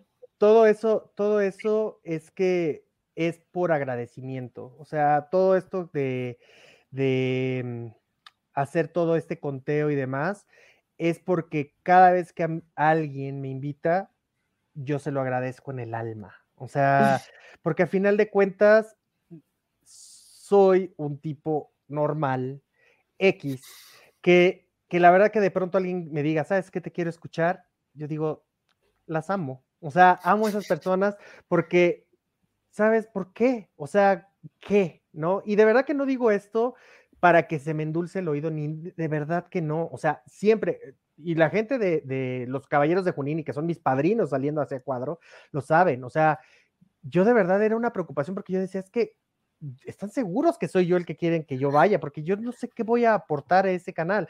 Y entonces desde ahí yo comienzo a hacer estas campañas de que, oigan, vengan a verme. Oigan, por favor, o sea, a tal grado que de verdad fui a unos, a una, a una fiesta totalmente fuera del mundo freak. Voy a una fiesta y se los juro que había gente en las mesas que cuando me vieron me dijeron, tú vas a estar en un programa este fin de semana. Y yo de, ¿qué? O sea, sí me habían visto. Entonces, la verdad es que yo agradezco infinitamente siempre a la gente. Como, de verdad que no es una fórmula en mi, en mi diálogo cuando yo se lo digo a la gente. ¿Por qué? Porque yo lo viví de esa manera, siendo una persona que escuchaba Universo Sencilla, que les agradezco que nos dejen entrar a, a estar con ellos en momentos complicados, en momentos tal vez difíciles, en momentos que están pasando por, por complicaciones, cualesquiera que sean, o por una depresión que puede tener miles de, de, causas y que te den esa, que te abran la puerta, que te abran ese canal para que, para escucharte, no tiene precio. O sea, esto, el hecho de que, de que, por ejemplo, estén trabajando y que te estén escuchando y que te quieran opinar y que te manden un mensaje, ¿cómo no les voy a responder si se están tomando el tiempo de escucharnos, el tiempo de opinarnos, el tiempo de hablarnos? ¿Cómo no hacerlo? O sea, es, vamos, no siempre tal vez voy a poder porque no tengo este, esta capacidad sobrehumana y aparte tengo mis propios proyectos, pero en la medida de lo posible lo intento. O sea, porque de verdad me encanta que la gente quiera hablar, es lo que quiero, que la gente hable, que se exprese, que te diga que, aunque, me, aunque a veces sea que te quiere pelear y todo, está bien, que venga y que te pelee. Si te está dando argumentos, sabes, he aprendido con el tiempo a intentar escuchar, quitar ese ruido y intentar entender cuál es el mensaje detrás de todo eso. O sea, hay un mensaje ahí, hay un mensaje que a veces nosotros mismos nos saboteamos porque estoy enojado y lo digo y todo eso lo estoy metiendo con mucho ruido, pero si tú empiezas a quitar ese ruido, de pronto, sabes, esta crítica tiene razón. O sea, esto que me está diciendo, sí, tiene toda la razón, porque a final de cuentas sí, lo dije como una estupidez, pero sí es una estupidez. O sea, Es súper analítico, incluso hasta de las propias críticas. Es como que vos sos más de analizar las críticas más que los elogios, porque los elogios vienen como así, tranqui. Son- son directos. Pero, pero Sí, como sos, de- sí, desmenuzan la, lo que hay. claro, Mm. pero como sos un tipo crítico hasta con vos mismo, porque sos muy obsesivo, con, que lo digo con mucho cariño, no, está bien, ¿no? Y- con mucho cariño, este, entonces como que querés perfeccionarte a vos mismo, querés como ser mejor en determinadas cuestiones y, y como que por lo que estás contando, las críticas las desmenuzás para poder incorporarlas y hacerlas y laburarlas, ¿no? Es muy sabio, hago. aparte. Es muy Lo sabio hago, porque uno aprende de sus errores, no de sus aciertos. Es una lógica de la sí. Es lógica de la vida. Exactamente. Y tal cual, ¿eh? O sea, si a mí alguien llega y, miren, a tal grado de que, por ejemplo, si veo que alguien, si, ha- si hay alguien que, por ejemplo, ya es hater, por ejemplo, de mi página, me pone feliz porque digo, ok, si es hater es porque me está siguiendo, sea como sea, y algo que estoy diciendo le está llegando. O sea, aunque lo odie, algo le está hablando y le está llegando por alguna razón. Y si está hablando, está muy bien. O sea, por mí no hay ningún problema. Pero si llega alguien y me dice, Dios mío, ¿quién, quién escribió esto, no? Y a veces que digo, saben, a veces yo estoy escribiendo mis notas a la mitad de algo que estoy haciendo en el trabajo y estoy, o sea, estoy así en, en dos cosas y luego lo leo y digo, Dios mío, esto es horrible. Y, y de verdad le doy las gracias a esas personas que me dicen porque digo, Dios mío, pues sí, tienes toda la razón.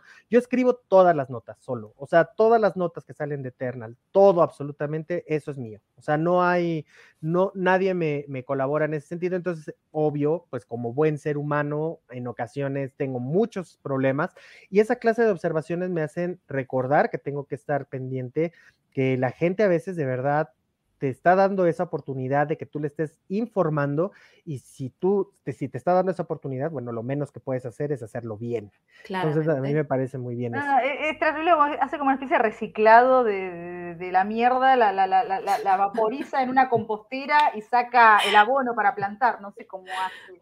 Eso requiere un ejercicio de paciencia y optimismo muy grande, porque te, a, veces, a veces las críticas, eh, si te agarran en un mal momento, te hacen daño. O sea, por más de que en realidad están queriendo decir algo más o menos que sirve, a veces, viste, lo hacen porque la persona tiene algún problema o siente que está Sí. como medio inalcanzado. o Lo que pasa es que, gritos. Muchas veces nos quedamos con esa visión porque el el comentario, el comentario es negativo.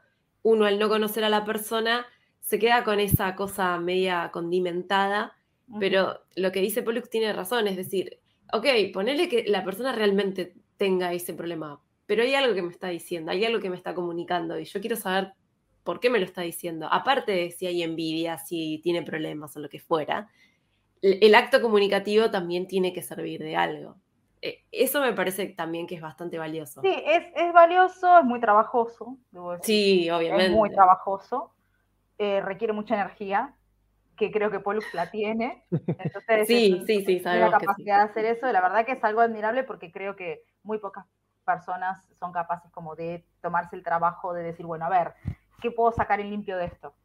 Claro. Eh, pero crítica por crítica, ¿no? A mí esto de, de, de- de qué me están queriendo decir me ha pasado mucho en el fanfiction cuando yo he escrito, cuando yo he escrito, me han hecho algunas devoluciones, mayoritariamente buenas, pero las malas, por suerte, han sido más elaboradas, pero también, viste, aprendes mucho de eso. O sea, como diciendo, no, Ujú. mira, está bueno, pero en cierto momento de la historia el ritmo como que se pone raro, o como que quisiste concatenar muchas cosas al mismo tiempo y perdiste, venías, venías como ordenada y de repente te quisiste apurar y... y- y, O poner muchas cosas en distintos idiomas sin siquiera traducirlas. chan, es acá, acá, una crítica, acá tenemos una crítica. Este, bueno, pero aprendí, che, no lo hago más. Sí, sí, sí, sí, sí. No la hago No, más. no, está bien, está bien. Este, Por lo menos poner la pronunciación, de la fonética, ¿no? O sea, la además, fonética. Además, también, también uno, es lo que dice Pollux, ¿no? Uno va, se va puliendo de, de- de- de- estas críticas, de los desaciertos, y uno dice, nada, es cierto que una vez se pone muy cómodo, porque todos le tiran flores, flores, flores, flores, flores, y vos te quedás como canchero, ¿no? No, no, no buscas pasar. Pero cuando viene alguien que te, "Ah", te dice que no, es como, para, para, como que no, que, que, que, que, y ahí empiezas a revisar y dices, ah, sí, la verdad que la re mal, y vos sos consciente de que no, re, podría haberlo hecho mejor.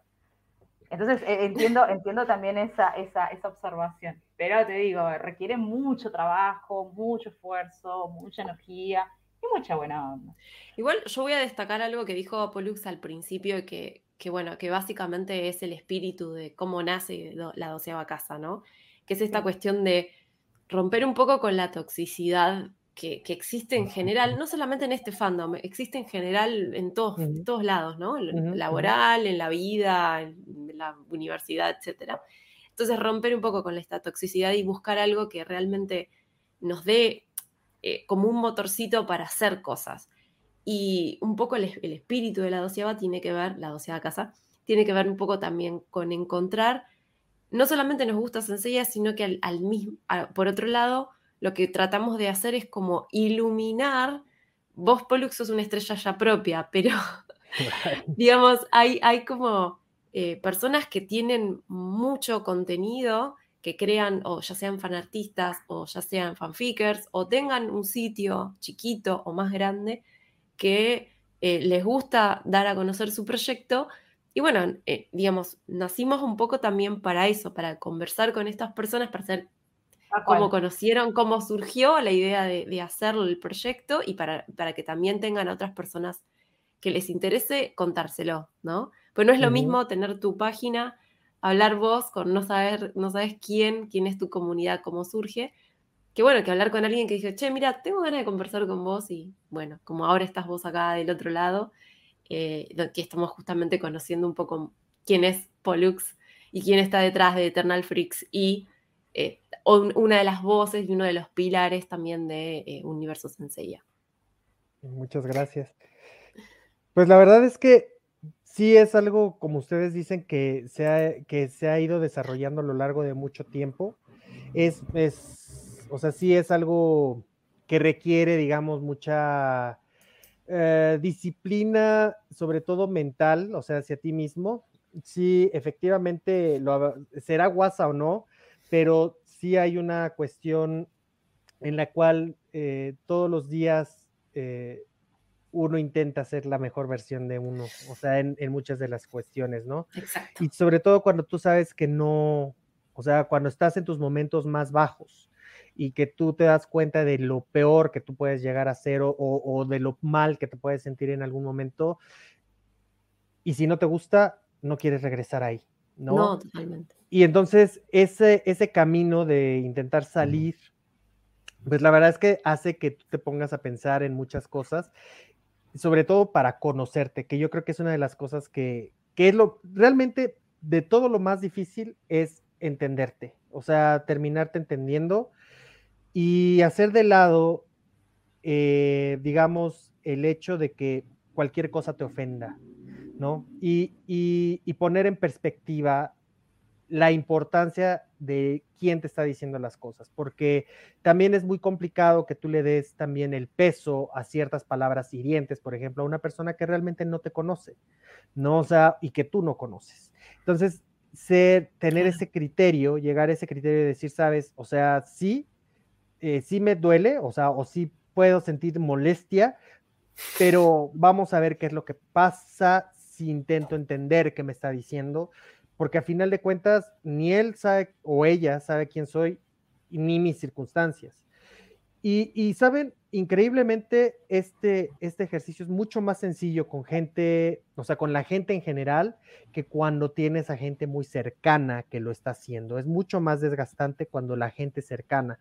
Y eso eventualmente en estos 20 años de historia que les he comentado sucedió, o sea, real, Uh, este, en el cual, eh, pues, por ejemplo, si se tomaba, o sea, si había decisiones que en algún momento yo llegaba a tomar o, al- o- o no me expresaba de la mejor manera, pues de inmediato la gente brincaba y tal vez me acusaba de que era impositivo, impaciente, agresivo, eh, cuando tal vez yo estaba expresando mi opinión.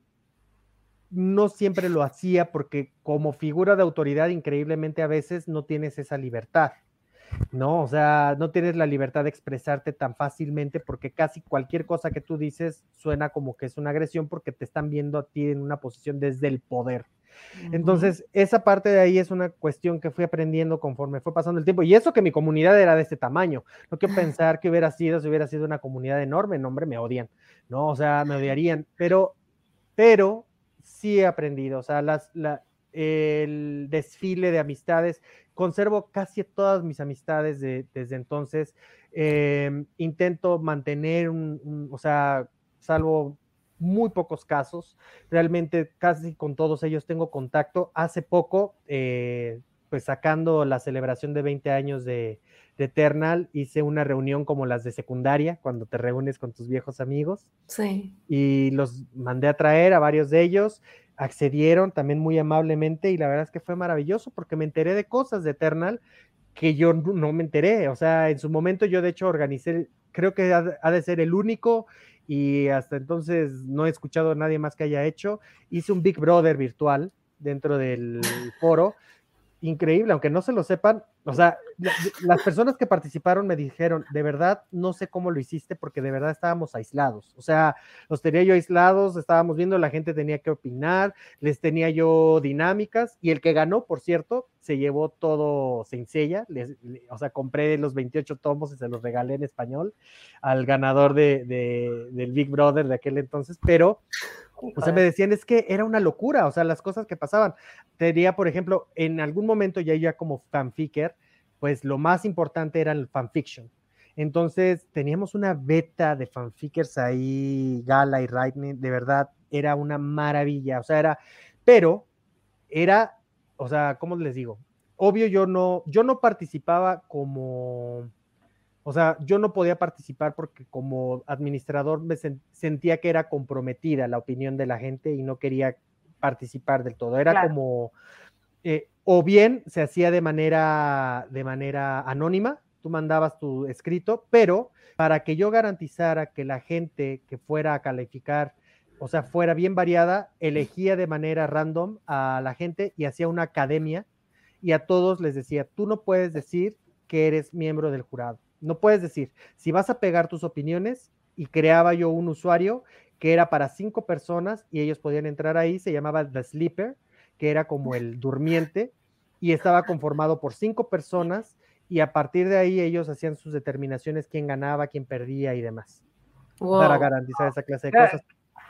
Era, sí. era tipo, el típico, no sé, pienso que en Hogwarts, no sé, la copa sí. de casa, viste, todas estas cosas así súper, súper organizadas, así como súper dinámicas todo el tiempo, cosas. Sí. Paciencia. Y, y no, no, se repetían, no se repetían las personas para que precisamente sí. se garantizara que todo fuera siempre, o sea, cada vez hubiera un punto de vista diferente y, y que esta, esta academia que estoy formando tenga sus propios valores y busque esos valores en las historias que se están presentando.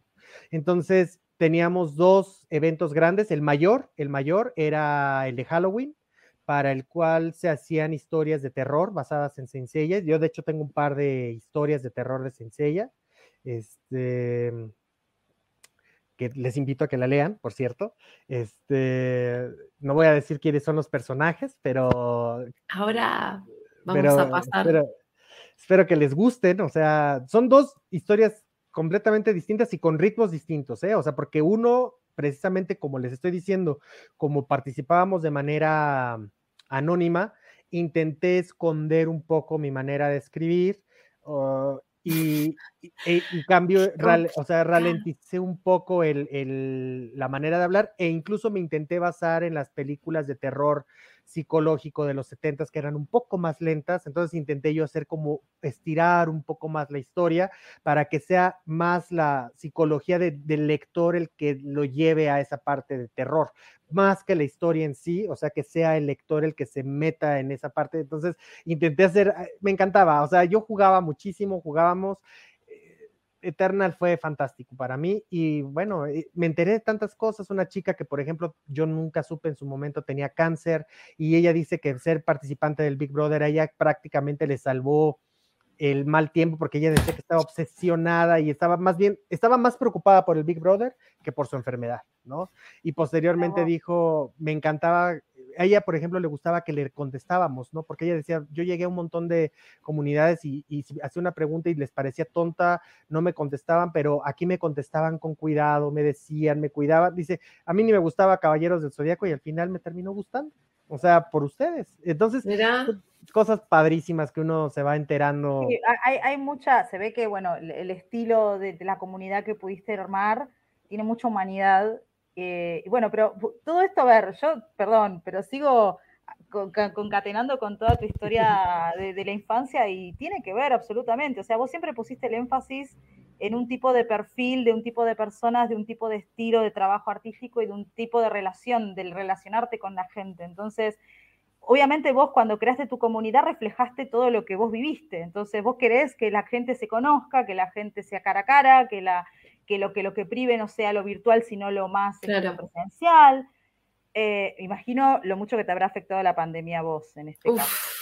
uf, Pues sí, sí, sí me afectó, pero fue una oportunidad también porque me dio el chance de convivir y no porque estuviéramos alejados, pero creo que a veces el día a día, eh, cuando tú estás en tu trabajo, cuando estás con tantas cosas en, en mente Sí, y, sí. y el, solo los trayectos, pierdes un poco de contacto con tu familia. Y Claro.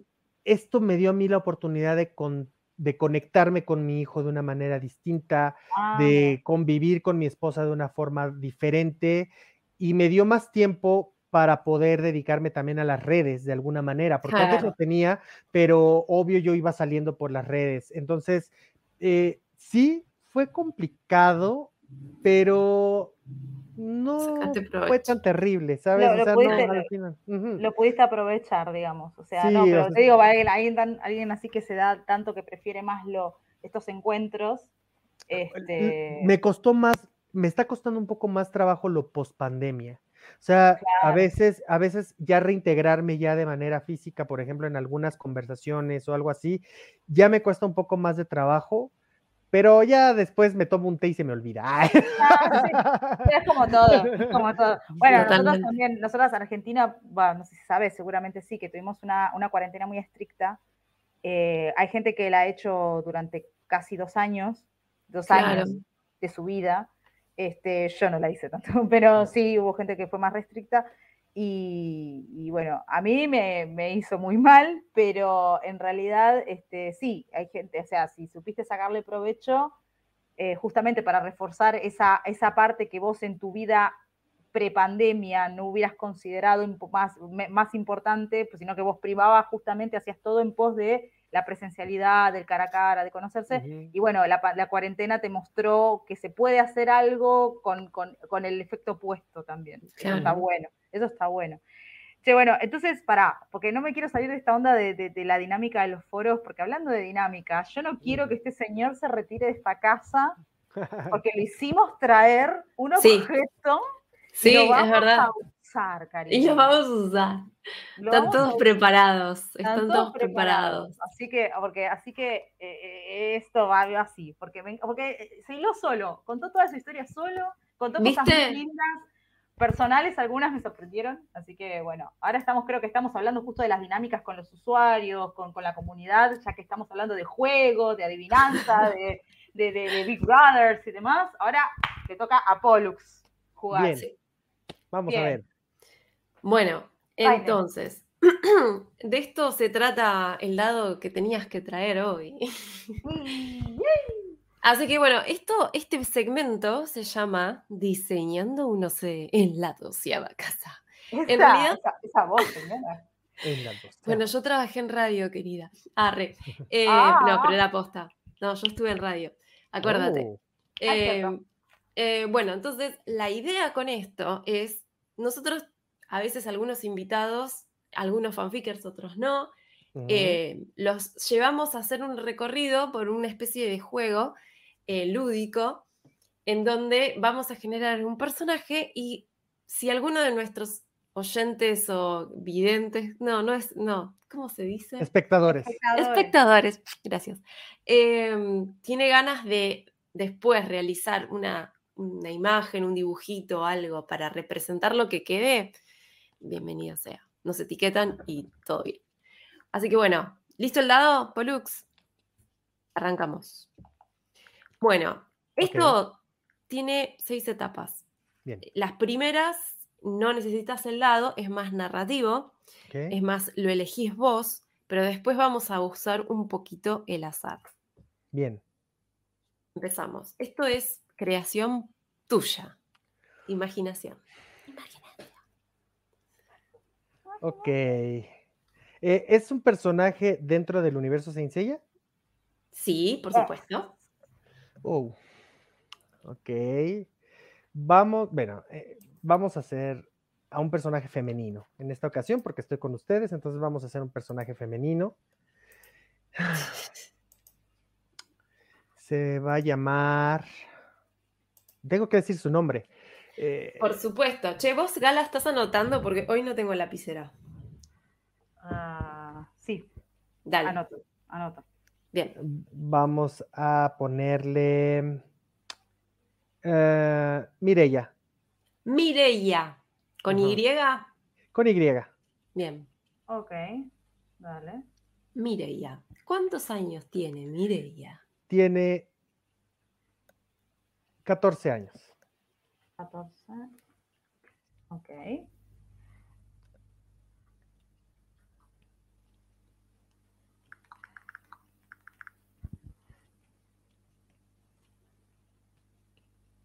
¿Cuándo Sí. nació? Nació el 14 de marzo. 14 de marzo. Ahí nomás, ahí nomás entre vos y yo, Gala.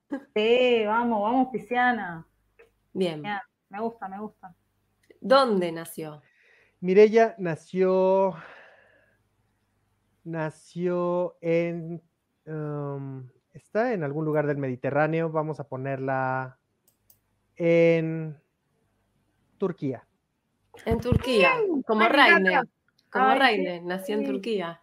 La turca gusta. Y ahora esto después lo vamos a definir, el tema de la armadura. Acuérdense porque siempre nos olvidamos de la armadura. Ok. Me hago, me hago cargo. Vamos a ver a dónde la lleva esta historia. Bien, ahora es el momento de que tires el dado. Ok, ahí va, ¿eh? Cuatro. Cuatro. Cuatro. Cuatro, allá. Vamos, cuatro. El lugar de entrenamiento es en África. África. La primera, Afri- la primera que entrena en África, no. Ya hemos tenido algún otro C que entrenó en África, no importa. No, me parece que no, pero bueno. Bueno, elegite un país que te guste. Egipto. Re fácil. Bueno, Qué seguimos. bueno que sepan de geografía. Sí, sí. Bien. Ahora vas a tener que volver a tirar el dado para definir a qué dios le jura de lealtad. A- ahora sí yo estoy como Hogwarts, estoy así de que. Que me elija, que me elija, que me elija, que me elija, que me elija. ¿Qué te Cinque. Un cinque. ¿Quién le sirve? ¿Quién? ¡Artemisa! ¡Vamos todavía! ¡Vamos todavía! Le sirve a Artemisa. Y sí, está bien. Está en Turquía. En Turquía está el templo de Artemisión, el, el- el de Éfeso. Tiene todo sentido. La- acá el azar nos está funcionando todo bien. Bien. Mm. Tiré el dado porque necesitamos saber qué evento la marcó a Mireia en la infancia. Vamos a ver, ahí va. Wow, se me fue. Eh, pero cayó cuatro otra vez. Oh, cuatro otra vez. A ver. A ver. Espérate. El 4. Criado por animales. ¡Tiene sentido! ¡Artemisa! Artemisa es la diosa, es la diosa de los animales, es la protectora de los animales. Pero por supuesto, más que sí. Más que sí. Ok, ¿quién fue su maestro? Tire el dado nomás. Oh, y ese, este, este dado está muy, muy, este... Rebotón. Muy cargado, rebotón, muy cargado. Sí. A ver, ahí va, ¿eh? Ahora sí, lo voy a poner aquí para que no se me vaya. Ahí está. Dos. Dos. Dos. ¿Quién fue su maestro? Chan, chan, chan, chan. Un familiar. Familiar. Uh, Ok. A ver, a ver, a ver. un familiar. Bueno, este, bueno, este se, se- me olvidé Ah, de antes, hacer antes, antes, antes, antes de seguir. Familiar, ¿quién, quién te imaginas que Mireia fue entrenada? ¿Por qué familiar? Em, Mireya fue entrenada. A ver, estoy intentando hacerle una historia, pero ya más o Sí, menos sí. ahí viene, ahí por ahí más o menos. Ya viene ahí, ahí un poco. Eh, ah, que sea, ok, que sea su tía. La tía. Su, su tía. Ajá. Bien. Ok. Ahora yo te voy a pedir que, te- que tires el lado otra vez y lo muestres porque me olvidé de hacer el separador, pero no importa. otra vez dos. Dos, El 2. que es el poder. El poder mental. Tal. O sea, el Oh. origen de tus poderes son todos que tienen que ver con la psiquis. Claro, por ejemplo, leer la mente. Claro. O te- tenés que elegir algo. Telequinesis. Telequinesis. Ah, va por ahí, ¿no? Telequinesis. Claro, Esa onda. exactamente. Telepatía. Onda. Telepatía. Esa onda. Y bueno, Aquaman. Y ya llegamos a la final, porque Ah. ahora nos tenés que contar la historia. Bueno, tenemos entonces, recapitulo por si.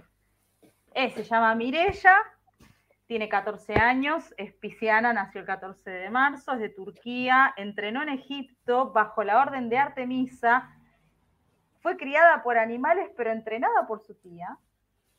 es rarísimo. Muy Parece- me- suena, me suena Super Ranger de Dungeons and Dragons, viste, que habla con los animales con la mente, viste, tipo Aquaman. Bueno, una cosa. sí. Y, pero no es de Poseidón, es de Artemisa. Y este su. Pará, pará, tal vez la tía es como le llama, no sé, a una. ¿Qué hay en Egipto? Eh, no sé, una, un gato, ponele. Sí, ¿no faltó la armadura o yo estoy muy loca? No, ah, tenés razón. Ahora hay que otorgarle la armadura. Bien ahí, Gala. Siempre nos olvidamos de la armadura. Sí, sí, pero más, como más.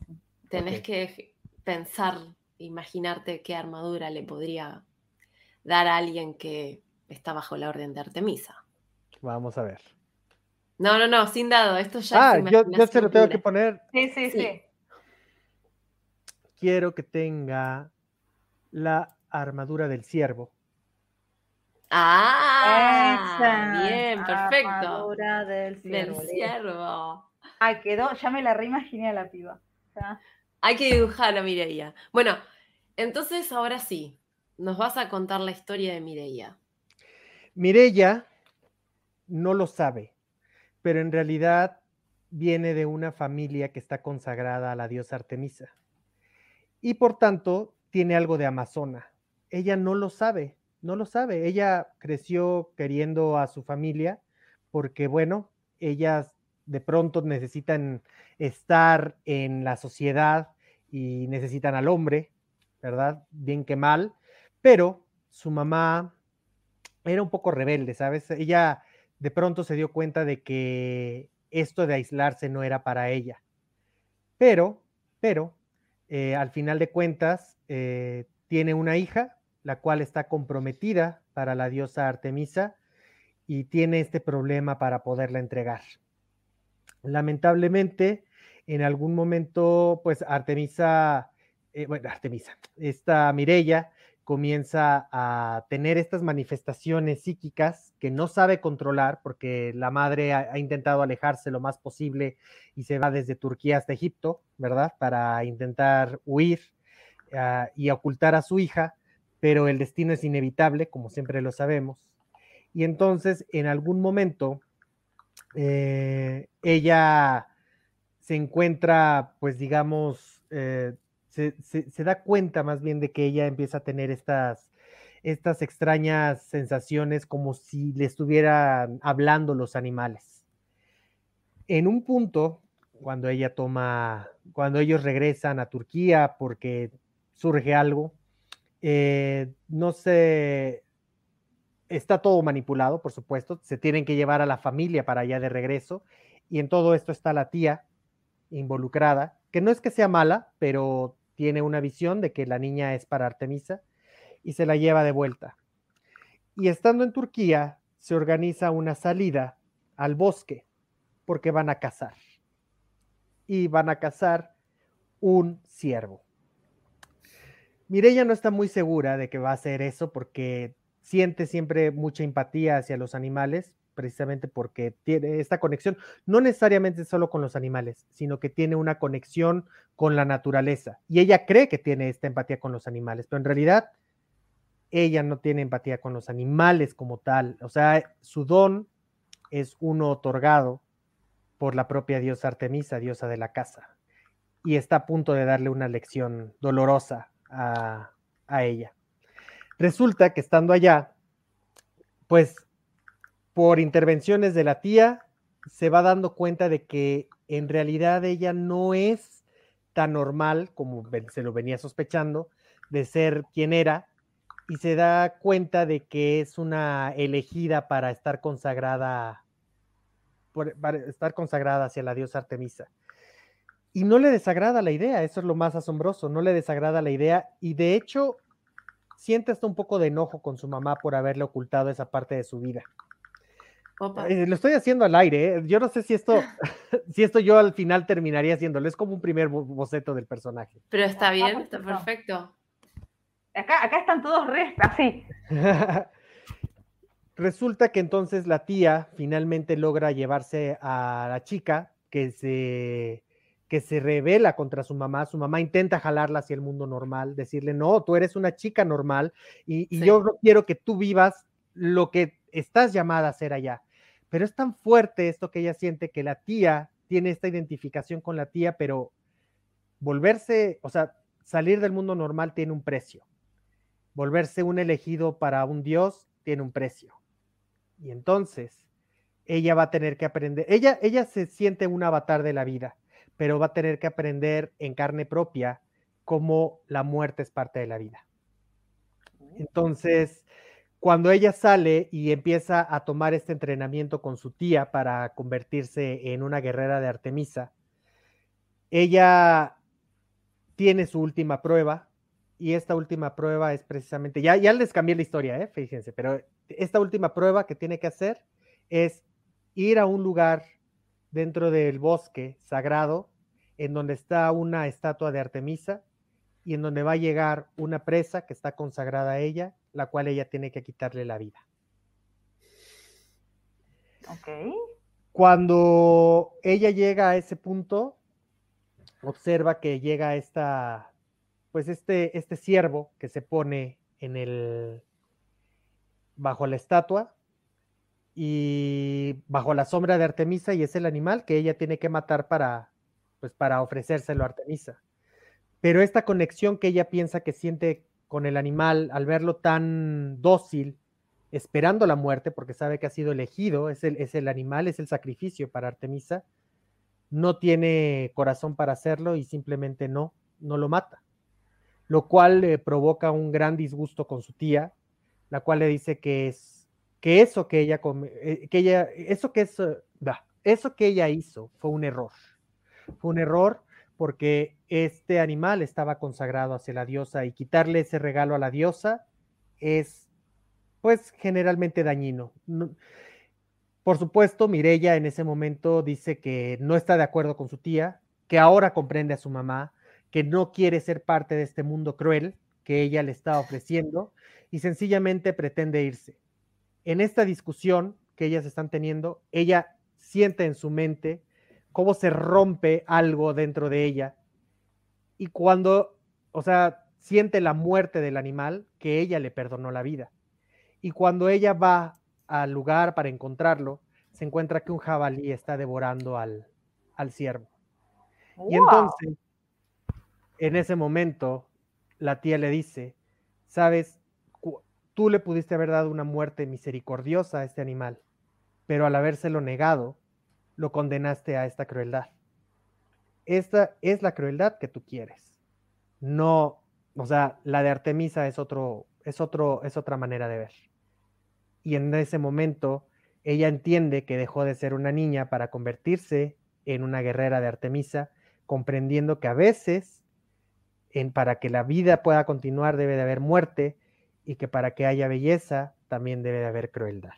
Entonces, por eso es que ella toma al ciervo como avatar y Artemisa se lo concede. Fin. Muy bien, bravo, bravo. Por favor, tanto Genial. llorando, tanto llorando en el chat. Qué bárbaro. O, o sea, una cosa, una cosa más que, que no nos, porque uno a veces en el, en, el, en el relato uno se centra más en la historia. ¿Cómo te la imaginas físicamente a Mireia? Yo ya me Ah, ya imagino.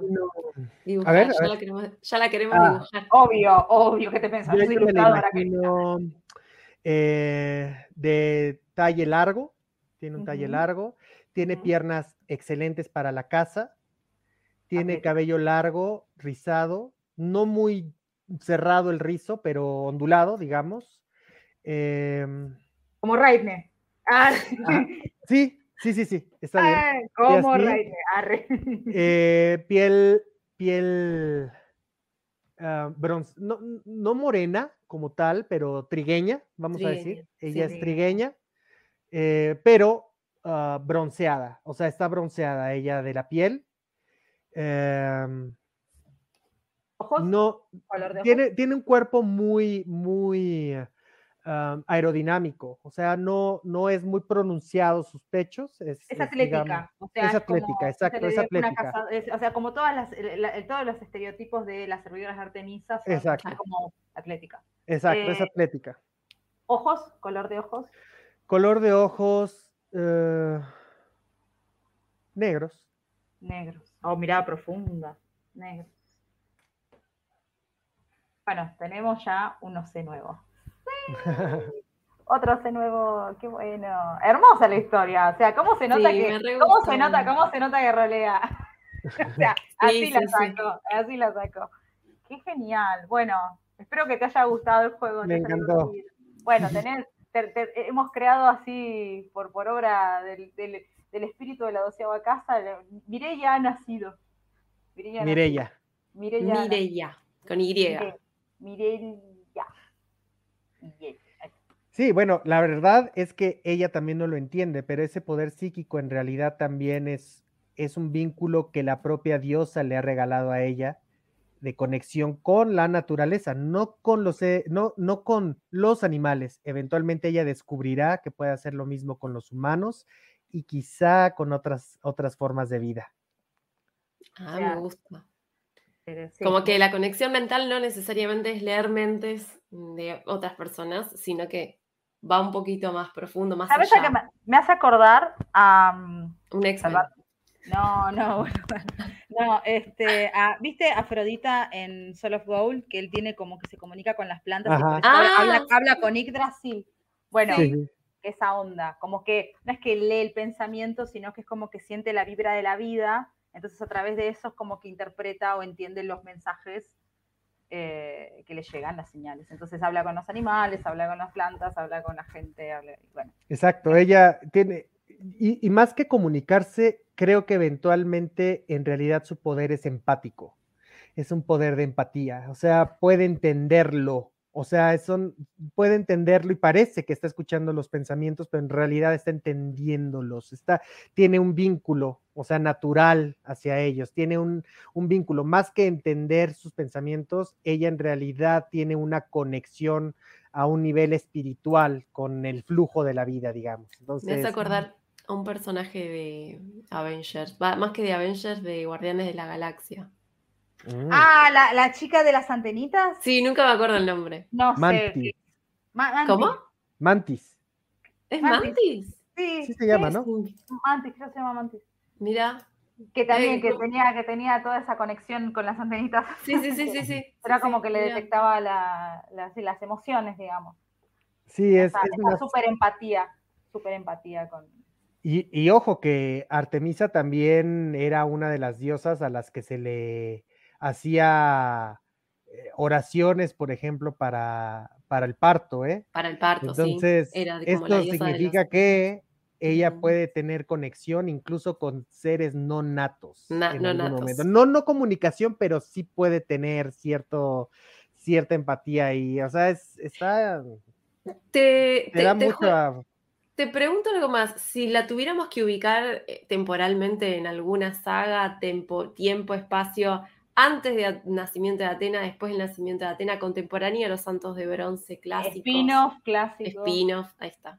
Yo la pondría, creo que en una, en un, en una época interguerras santas, o sea, antes del nacimiento de Atena, pero mucho antes, o sea, en- después de la guerra, de la última guerra santa, eh, en ese inter, o sea, este, este Sí. personaje no lo veo realmente guerreando eventualmente, pero sí lo veo convirtiéndose en alguien importante, o sea, o, o teniendo una influencia importante en el, en la orden de Artemisa. O sea, algo, algo ella tiene que hacer y Me regalaste un- seguramente Me No te regalaste, llegues no. a afanar, no. No. te lo llegues a afanar. No, no, no, Ligo me lo regalaste y en realidad no me regaló nada, le tengo que pedir permiso, ¿entendés? pero me salió del alma.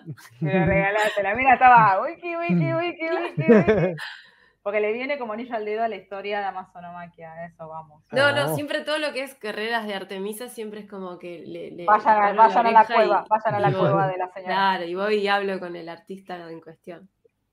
Mirella está regalada para ustedes, que se quede aquí con ustedes, por supuesto. O sea, Mirella es para, para ustedes, que se quede con ustedes, por supuesto. me- me ah, pasa que tu historia es, es contemporánea al, a Coso, a la clave clásica, pero estaría re buena ponerla. Sí, un hilo conductor. Bueno, Sí. en realidad, en realidad, por ejemplo, eh, en cuanto a mis historias, por ejemplo, ca- casi nunca los ubico fuera de la época de los santos, o sea, casi siempre intento rellenar huecos de las historias, o sea, que quedaron ahí. Varias son orígenes, de hecho, las historias de terror que les comento son orígenes para un par de personajes que a mí me parecen terroríficos dentro de la historia. Sí. Este, y supongo que no son los que se imaginan, pero, pero por ahí va. O sea, o sea, son personajes que a mí me parecen horribles, eh, en el sentido de, de horror, ¿no? Del horror. Pero sí, sí me he aventurado a contar historias en el pasado con el Sensei, his- o sea, el histórico.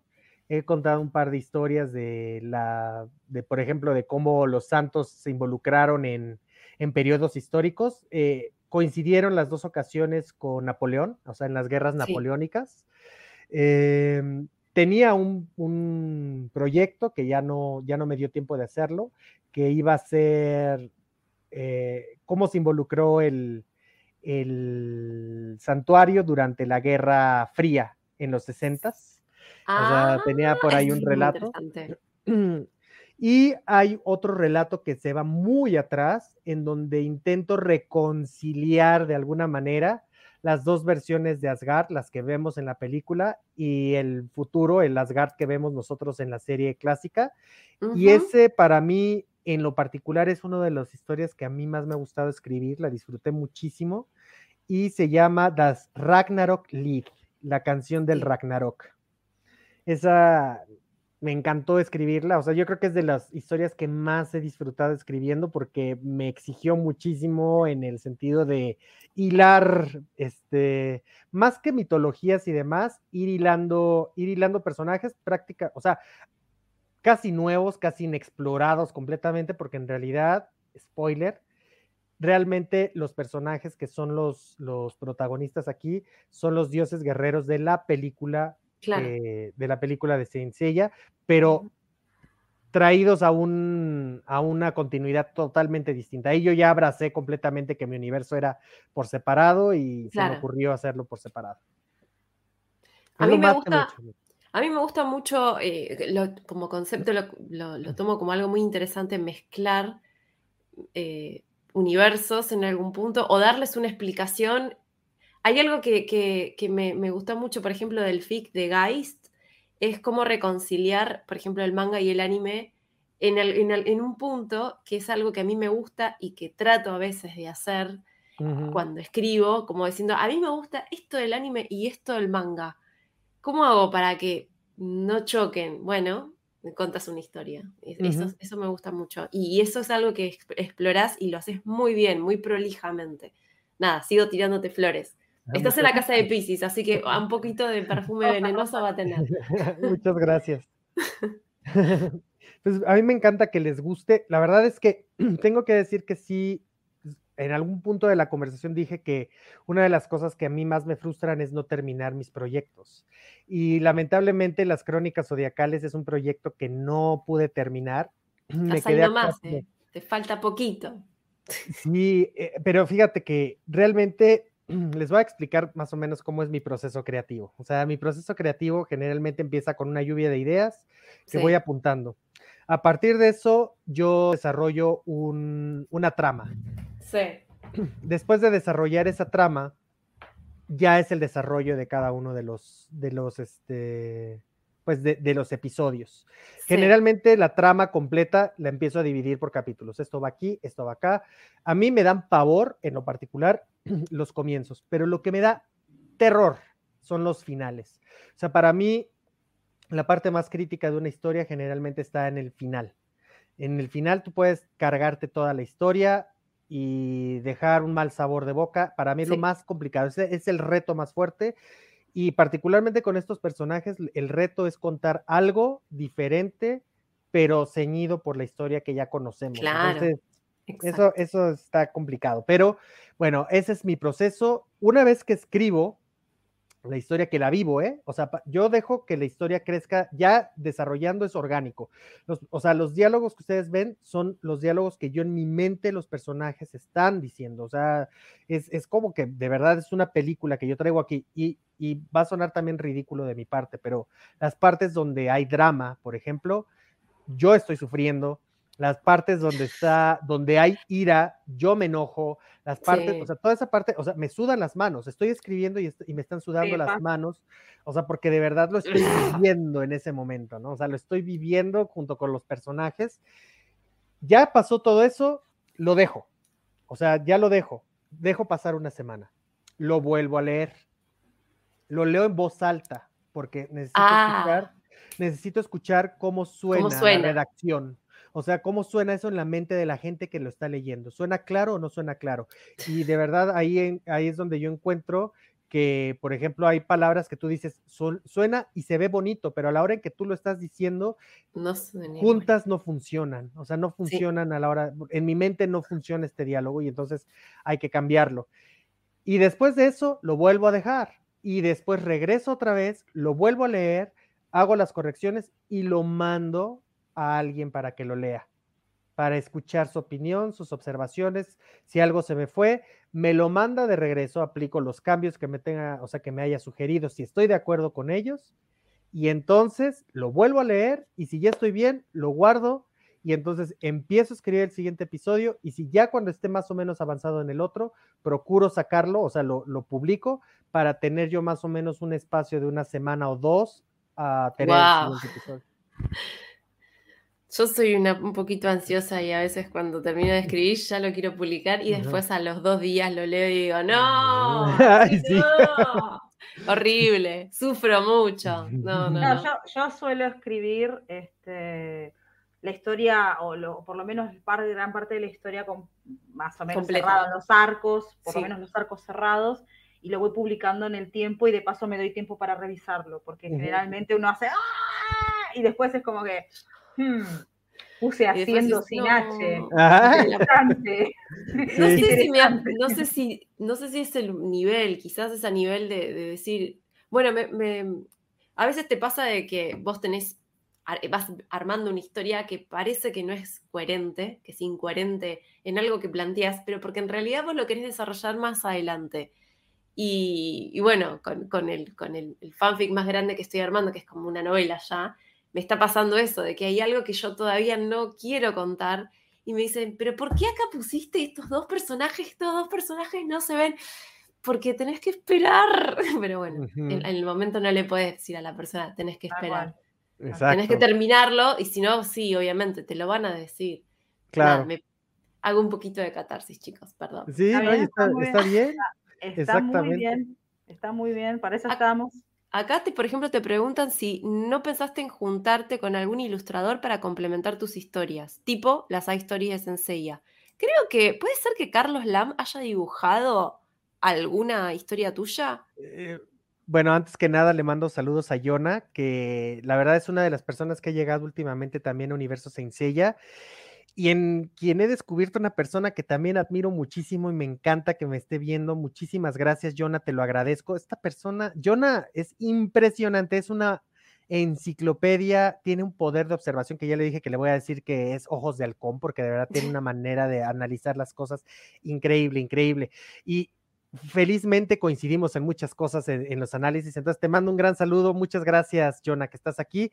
Y la verdad es que nunca lo pensé, más que nada porque, pues, cuando escribo, realmente soy muy privado. O sea, es, es un, es un, ¿cómo les digo? Es un proceso muy personal. O sea, me meto muchísimo yo. De hecho, básicamente por eso es que yo no puedo yo no puedo, es muy difícil para mí colaborar con alguien escribiendo porque estoy tan encerrado en mi mundo que la verdad eh, lo, únicamente lo revelo ya cuando estoy listo para mostrarlo, ¿no? Claro. Entonces, hacer esto con un dibujante pobre, hombre o mujer, o sea, de verdad, no sé cómo sería, eh, pienso que, que, de alguna manera las historias pueden ser dibujadas, eso sí, porque sí. soy sumamente descriptivo, pero creo que a su vez tanta descripción los hace muy complicados también de traducirse a una al, al a nivel gráfico. Yo soy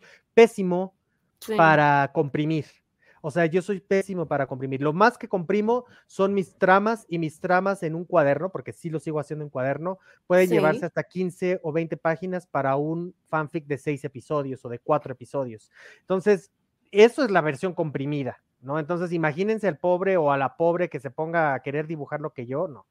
No, pobre. Pero eso sí, Carlos Lam en su momento, eso sí, sí eh, comentó que parte de los dibujos que había hecho habían sido inspirados, inspirados. por, por eh, él mencionó particularmente la crónica de Géminis en una entrevista, de hecho, y lo más curioso es que la, al menos en lo que él me dijo en su momento y que, y que me lo mandó, bueno, eso fue en Messenger y ya no guardé esa conversación, pero eh, no sé si ustedes han visto un, un fan art en donde está Guilty, en donde está Guilty y está, está arrodillado, está arrodillado Guilty y, y, le van a poner la máscara, o no me acuerdo si le van a poner la máscara. Este, sí. Está el patriarca. Bueno, sí. esa es sumamente parecida, pero muy parecida a una escena de la crónica zodiacal, les voy a dar spoiler, de cáncer, porque en cáncer exploro a Guilty.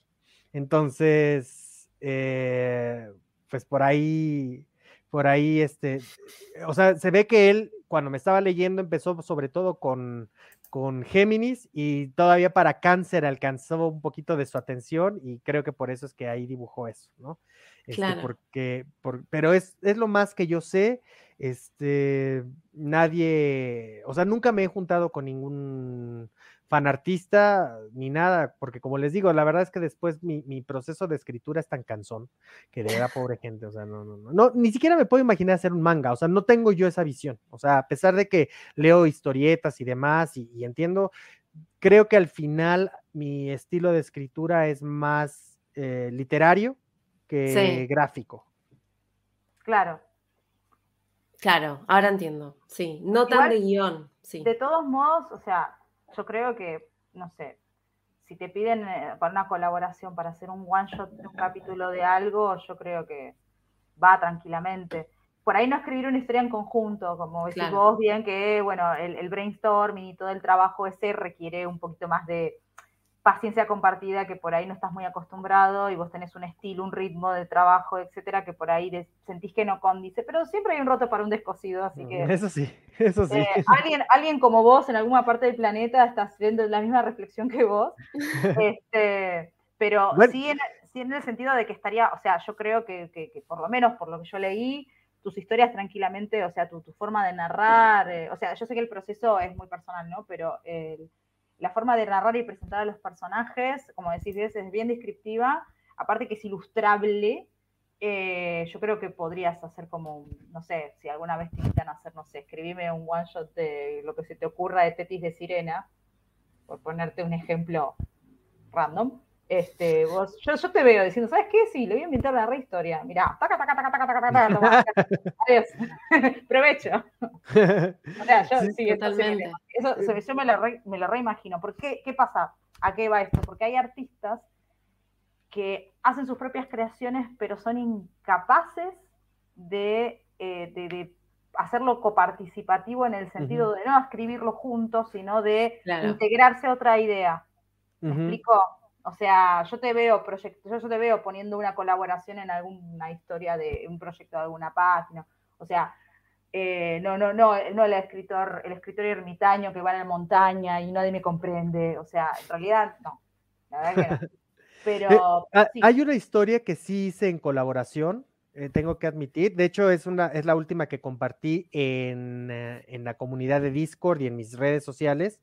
Y esa la hice con una amiga mía que quiero muchísimo y que también es súper talentosa escribiendo como ustedes. Eh, se llama Marisela. eh, ella es de Venezuela. Y a todo esto, ella se autodenominó mi editora. Entonces, bien. eh, pues la verdad es que es, es, e- ella siempre es mi beta reader y una vez propuso una, una pues colaboración. Eh, hice yo el- lo mismo que siempre, les digo, hice yo el gui- o sea, la trama y le dije, ok, ¿qué quieres? ¿Empezar o cerrar la historia? O sea, ¿qué es lo que tú quieres? Tú, tú, tú me dices. Y me dijo ella, yo la prefiero empezar y que tú la cierres. Perfecto. Pero eh, la historia realmente eh, era una que yo tenía planificada, no la había yo hecho la trama, simplemente lo que hice fue darle la primera parte de, de mi trama que había hecho y le dije, esto es lo que tú vas a, a escribir, o sea, tú lo desarrollas, es, eh, ahora sí que es tu perro y tú lo lavas. Y este, y vamos a ver qué sale. La verdad es que hizo un trabajo, creo que ella hizo un esfuerzo por mimetizarse con mi, con mi estilo, porque veo, veo ahí como que se intentó aproximar a, ella escribe completamente distinta y ella, por cierto, también tiene una saga de Amazonas por ahí en, en- en su, en su propio universo también ahí, ¿no? Y ya la cerré yo. eh, De hecho, el lunes que entra eh, voy a compartir la liga para el final y es de unos Santos de Plata, precisamente Santos de Plata bastante interesantes y por ahí puede que haya uno argentino, ¿eh? Por ahí puede que haya un argentino. siempre hay un argentino. ¿Estás hablando de, ¿estás hablando de Daidalos o de Puede, Albiore? puede que uno de los personajes sea, sea de la Argentina. Claro. Por supuesto, siempre estamos ahí hinchando las pelotas. Por eso nos quieren tanto. La intensa. Eres demasiado intensa, Gala. Soy muy intensa. ¿Ves? No lo dice igual que, que la nacionalidad que lo dijo. Entonces, No, no, claramente no, no, no. son mexicanos. Pero mexicanas son mexicanas. Así que todo, todo bien a los mexicanos. Este, pero bueno, igual te digo, es, es un estilo artístico que yo sé que por ahí uno se ve como, no sé, como, ah, yo no me podría comunicar nunca con otro ser humano, pero en realidad yo, por, la- por la manera de escribir y la manera de ser del autor detrás de la obra, lo veo súper plausible hacer Mm. más de, esta- de estas integraciones, digamos, así como Pollux parece que tiene como el don de gentes, como decía mi abuela, de, de juntar al público, o sea, también artísticamente puede ser así, por ahí no ser como el gran organizador, pero sí lo veo participando con sus aportes a otros lados, lo veo como integrado a... O, o sea, para mí la narrativa, si bien tiene, tiene su complejidad este, y su profundidad, yo la veo totalmente flexible a, a- a estar presente o a representar ciertas cosas. O sea, yo lo mandaría a hacer one shot de personajes este chico, pero tipo, así como me invitó, me, me- me inventó a la, a la, a la satélite de Artemisa, Sí. sale, sale con fritas todo así, track, track. Bueno, quiero la historia de origen de dos puntos. Tenés trabajo. Fíjate, hasta ahorita historias de origen que yo he hecho, bueno, parte de los no es las historias de origen, por ejemplo, las crónicas zodiacales no necesariamente son de origen, pero algunos orígenes que he contado según yo, o sea, la versión de Pollux de origen está Mu en la de Aries, está mm, un poquito de Aldebarán, definitivamente Máscara de Muerte, o sea, ese sí es un origen a toda regla. Este, mm, ¿qué más? ¿Qué más? Eh, origen, origen. Pues Saga no es origen, es más como una exploración de su mal, ¿no? O sea, en la crónica zodiacal es más como una exploración de, de, de- de esta manera de ser. De hecho, se llama Revoluciones. Les dije que para mí él es un caudillo, realmente es el caudillo humano de Seiya, para mi gusto. Este, bueno, de Geist hay ahí una exploracióncilla que sí entra un poco al origen. Tengo historias para. Eh, es que si digo, voy a spoilear algunas otras, pero digamos que hay también de Santos de Plata, por ahí hay Marinas, Hay algunos marinas, eso hay, es- hay espectros y, y- y- y- pues más o menos. Incluso, incluso hay, hay una historia, eh, porque me eh, en los últimos tiempos mi enfoque era eh, contar la historia del choque entre, o sea, de lo horrible y de lo asombroso y de lo paniqueante que debe de ser el choque de lo real con lo divino. Esa era, esa era parte de la historia que yo quería contar en mis, en mis historias. Además de todo, de, o sea, intentar dar el mensaje curumadesco y que eso lo fui desarrollando conforme fue pasando el tiempo que iba escribiendo, pero era el choque entre, ¿sabes qué terrible es esto de que soy un ser humano y me doy cuenta de que en realidad estoy llamado a que los dioses me, o sea, tienen planes para mí? Esto es horrible.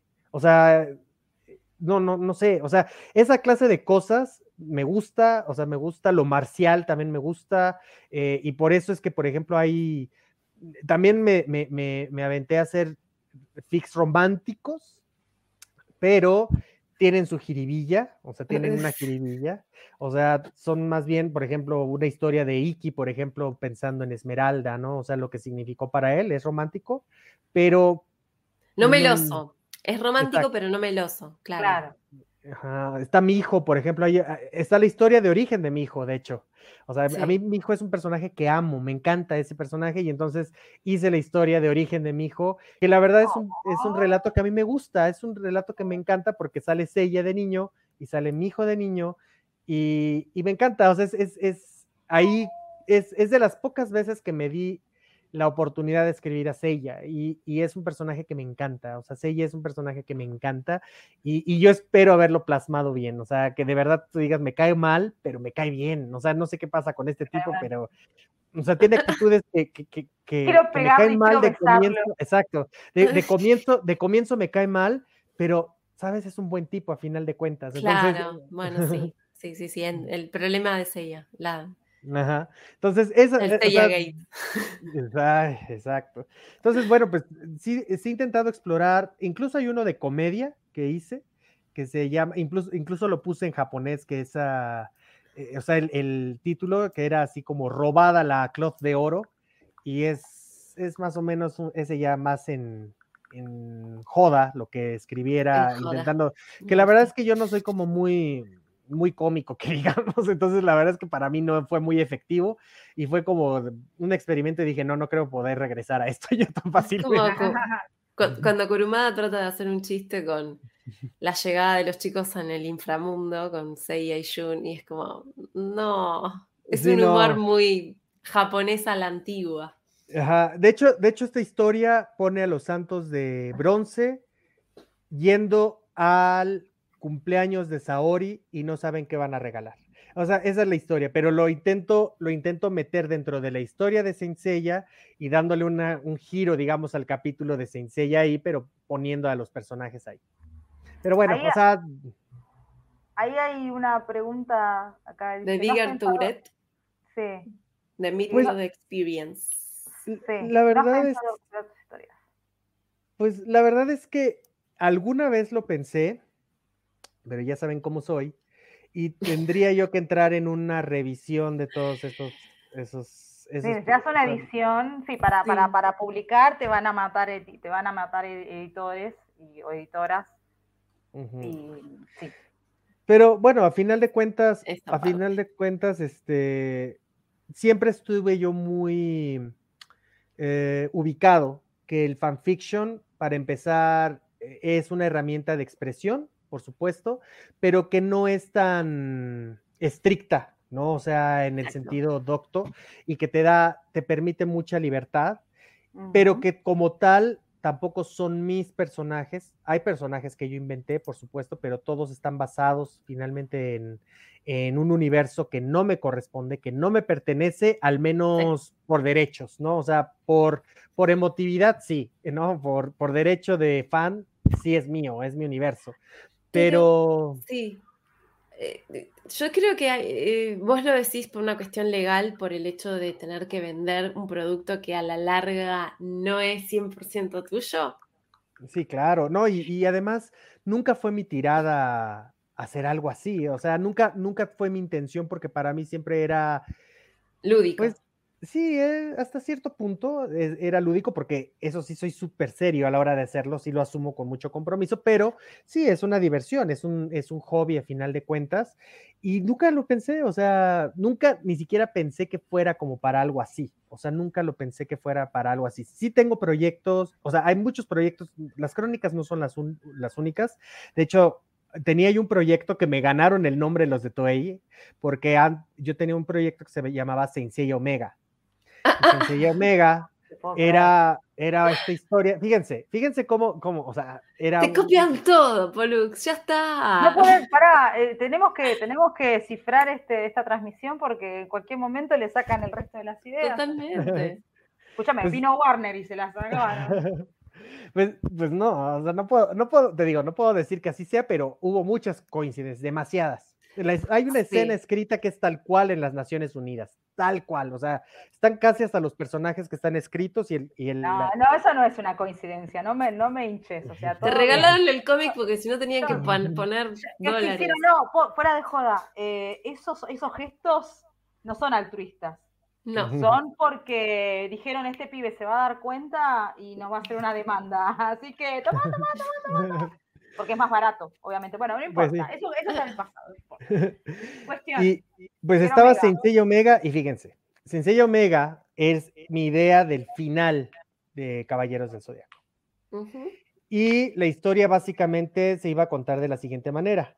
Sensei Alpha, que era el primer capítulo, después desarrollaba cinco, cinco diferentes series de cuatro episodios cada uno, basados en cada uno de los santos de bronce, y terminaba en Sensei Omega, justamente que era el final, o sea, era el final de la historia, en donde se revelaba la- el gran villano detrás de todo esto, Sí.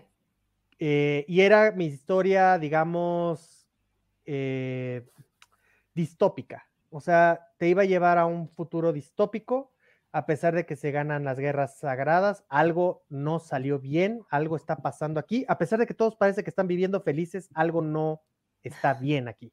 Y de eso iba a tratar la historia. Pero eh, la verdad es que ya no me dio tiempo, así que eh, ese era uno de los proyectos, Sanseiya History era el otro, que era el de, por lo menos iban a ser 10 relatos históricos del santuario, Ajá. Y básicamente esos son, y las crónicas zodiacales, que esas terminaban en, en Pisces, por cierto, que iba a ser súper importante esa, esa, porque ahí era donde yo iba a explotar al, a uno de los villanos que fui desarrollando y, y la historia que yo tenía para Pisces, o sea, todavía la tengo aquí en la mente, o sea, las motivaciones de Pisces, quién era Pisces, qué tiene que ver realmente los dioses detrás de toda su personalidad, porque para mí había ahí intervención divina, no nada más para, para Saga, ahí había una intervención divina también para Afrodita, o Afrodite en este caso. Este, entonces por ahí iba, ¿no? O sea, y ahí iba, eh, o sea, la última historia iba a ser ya explotando, por cierto, personajes de, las anima- de la animación de una de las películas, que nada más les voy a decir, era, es mi película favorita animada de Seiya, y por lo tanto, la villana final, ahí se iba a demostrar quién era, que finalmente también se la llevaron en Saint Show, o sea, yo Eris era mi, mi villana final en la historia, todo, todo, Dios mío. este, o, era, estás era mi muy, o villana estás muy, o estás muy sincronizado en el Sí. universo, como tipo como el Eva, ¿viste? Está. está e- eres, Es eres un piloto de Eva. es un piloto del Eva de Sensei, o sea, es como que está en, en la, en la matriz, genera ideas y el útero es como que. sí. Las absorbe. Sí, no sé, Sí. no, no sé, no, no, no le encuentro otra explicación, no sé cómo decirte. Pero bueno, Sí, ahí- ya por eso es que también cuando han salido todos estos productos, también como que de pronto me ha, o sea, entre que no tengo tiempo, entre que no sé qué, digo, ay, bueno, pues ya para qué cuento si ya salió esto, ya. O sea, al final, hasta Omega, yo ya le estaba cambiando el nombre a Ouroboros, que es así como. Sí, el, el- Sí, la Ajá. serpiente- la serpiente que Sí, se la come co- la propia cola. Exacto, la, Sí. la serpiente comiéndose la cola, o sea, ese iba a ser el, el final, o sen- Sensei Infinito, o sea, infinito, iba a ser, o sea, Sensei Infinito, o sea, y, o sea, porque iba a ser también importante esa, esa referencia, pero hasta ahí se quedó. Entonces, todo, todo sigue aquí. Yo creo que en algún momento tendrías que explotarlo. No sé, cuando tu hijo empiece la facultad, alguna de esas cosas, en breve, eh, el motor creativo está ahí y está bueno explorar, explorarlo, tarde o temprano. No te digo, bueno, mañana arranca, pero, pero está bueno que no lo dejes morir ahí en el limbo de la imaginación, porque en definitiva eso es carne y está bueno que baje, pero bueno, nada, en fin. Vamos. Ya- Soy muy cruda ya- para decir Ya cuando empiecen, ya cuando empiecen las ideas otra vez ahí a quererme decir, como Atena, quiero salir de la cabeza, de la cabeza y necesito que me saques, probablemente. Ya, ya estoy coqueteando con la idea, pero es que coqueteo con tantas ideas, o sea, quiero, qui- o sea, por ejemplo, estoy pensando en que quizá, por ejemplo, en una de esas saque mi canal de Twitch, también, por ejemplo. Eso te va a sacar Ah. tiempo. Sí, eso es verdad.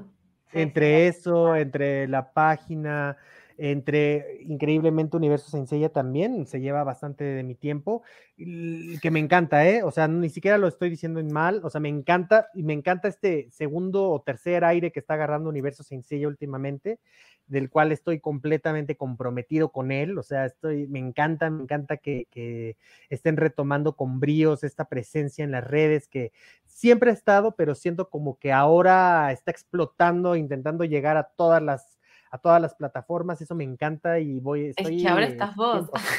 100%. Primero estás vos. Eso Pues- cambia mucho la dinámica. Perdón. Sos, sos- sos un aparato de trabajo de marketing por sí solo. Disculpame que te lo. Ese es un halago. Muchas Este, gracias. Pero sí, además también a veces pasa que cuando unas comun- las comunidades son tan vie- viejas en el sentido de tecnológicamente estuvieron en la época de los foros, Claro. a veces si vos no le seguís el ritmo a las redes, que cada vez es más rápido, vos te perdés un poco de el cambio de la difusión. Entonces vos tenés como que ponerte al día rapidísimo y a veces, obviamente, no te da el tiempo, no te da el cuero, no te da, no lo, no lo sabés, ¿viste? Tenés que aprender a hacer cursos, ¿viste? Para, para saber manejar el, el community management de, de- de lo que sea, ¿viste? Para, para Sí. realmente que sea efectivo la difusión. O sea, ahora cada hecho- vez más son más complejas las cosas. Claro, de hecho nosotros sacamos el Discord a principio de año, creo que fue, y ustedes en menos de un mes eh, juntaron, pero no sé, un montón de gente, y yo, yo en algún punto decía, qué, qué loco, ¿no? ¿Cómo me cuesta manejar el Discord? Y yo soy más joven que vos, Pollux.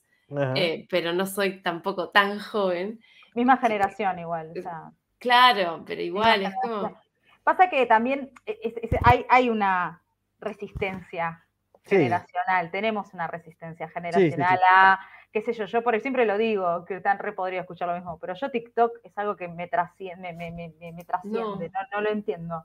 no, TikTok es como que me... eso, y eso, Gala, que vos estuviste bastante en TikTok. Yo directamente Sí, lo no intenté, pude. lo intenté, lo intenté, No. pero es, es seguirle el ritmo es una locura, es una locura, te absorbe, te absorbe, te absorbe, y hoy en día es Instagram y TikTok, es lo que usan las empresas, o sea, no, no, no, es, Cierto. no, es, una- no es una estadística, es, es así, Facebook ya murió, Twitter quedó como un lugar de chismes rápido si querés, pero no, no, no, eh, estrategia empresarial se usa Instagram o TikTok, Instagram Sí. o TikTok, los reels de Instagram que hacen competencia con TikTok también, o sea, es- son esas dos plataformas. Hoy, en, en dos años, puede aparecer otra y Claro, hay que estar como Tenés que estar todo el tiempo así y realmente somos la generación como que recién entramos a- a- al cuarto.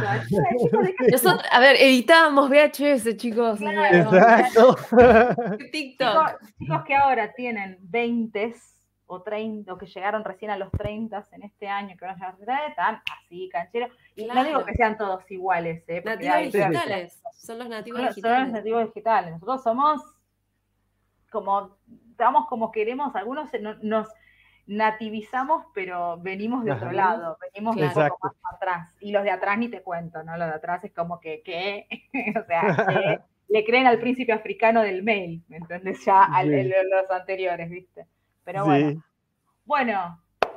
eh, dos Casi horas. tres horas, Tres- no, tres horas, volvimos. vol- horas. uf, eso significa de que el invitado ha sido. La ha pasado bien. Bueno, le ha pasado bien. para dar un pequeño cierre, que sea el principio de otra nueva aventura, para que todos los que, lo, los que no lo conocían a fondo a Pollux, pasanos, o sea, todas las redes en las cuales te pueden encontrar y donde pueden leer tu, tu material. Ah, acá, por ejemplo, varios preguntaron el link del, del FIC. Yo no me Sí. puedo conectar al WhatsApp, así que si alguno me hace la gauchada de copiarlo en el chat, yo lo copio en el chat.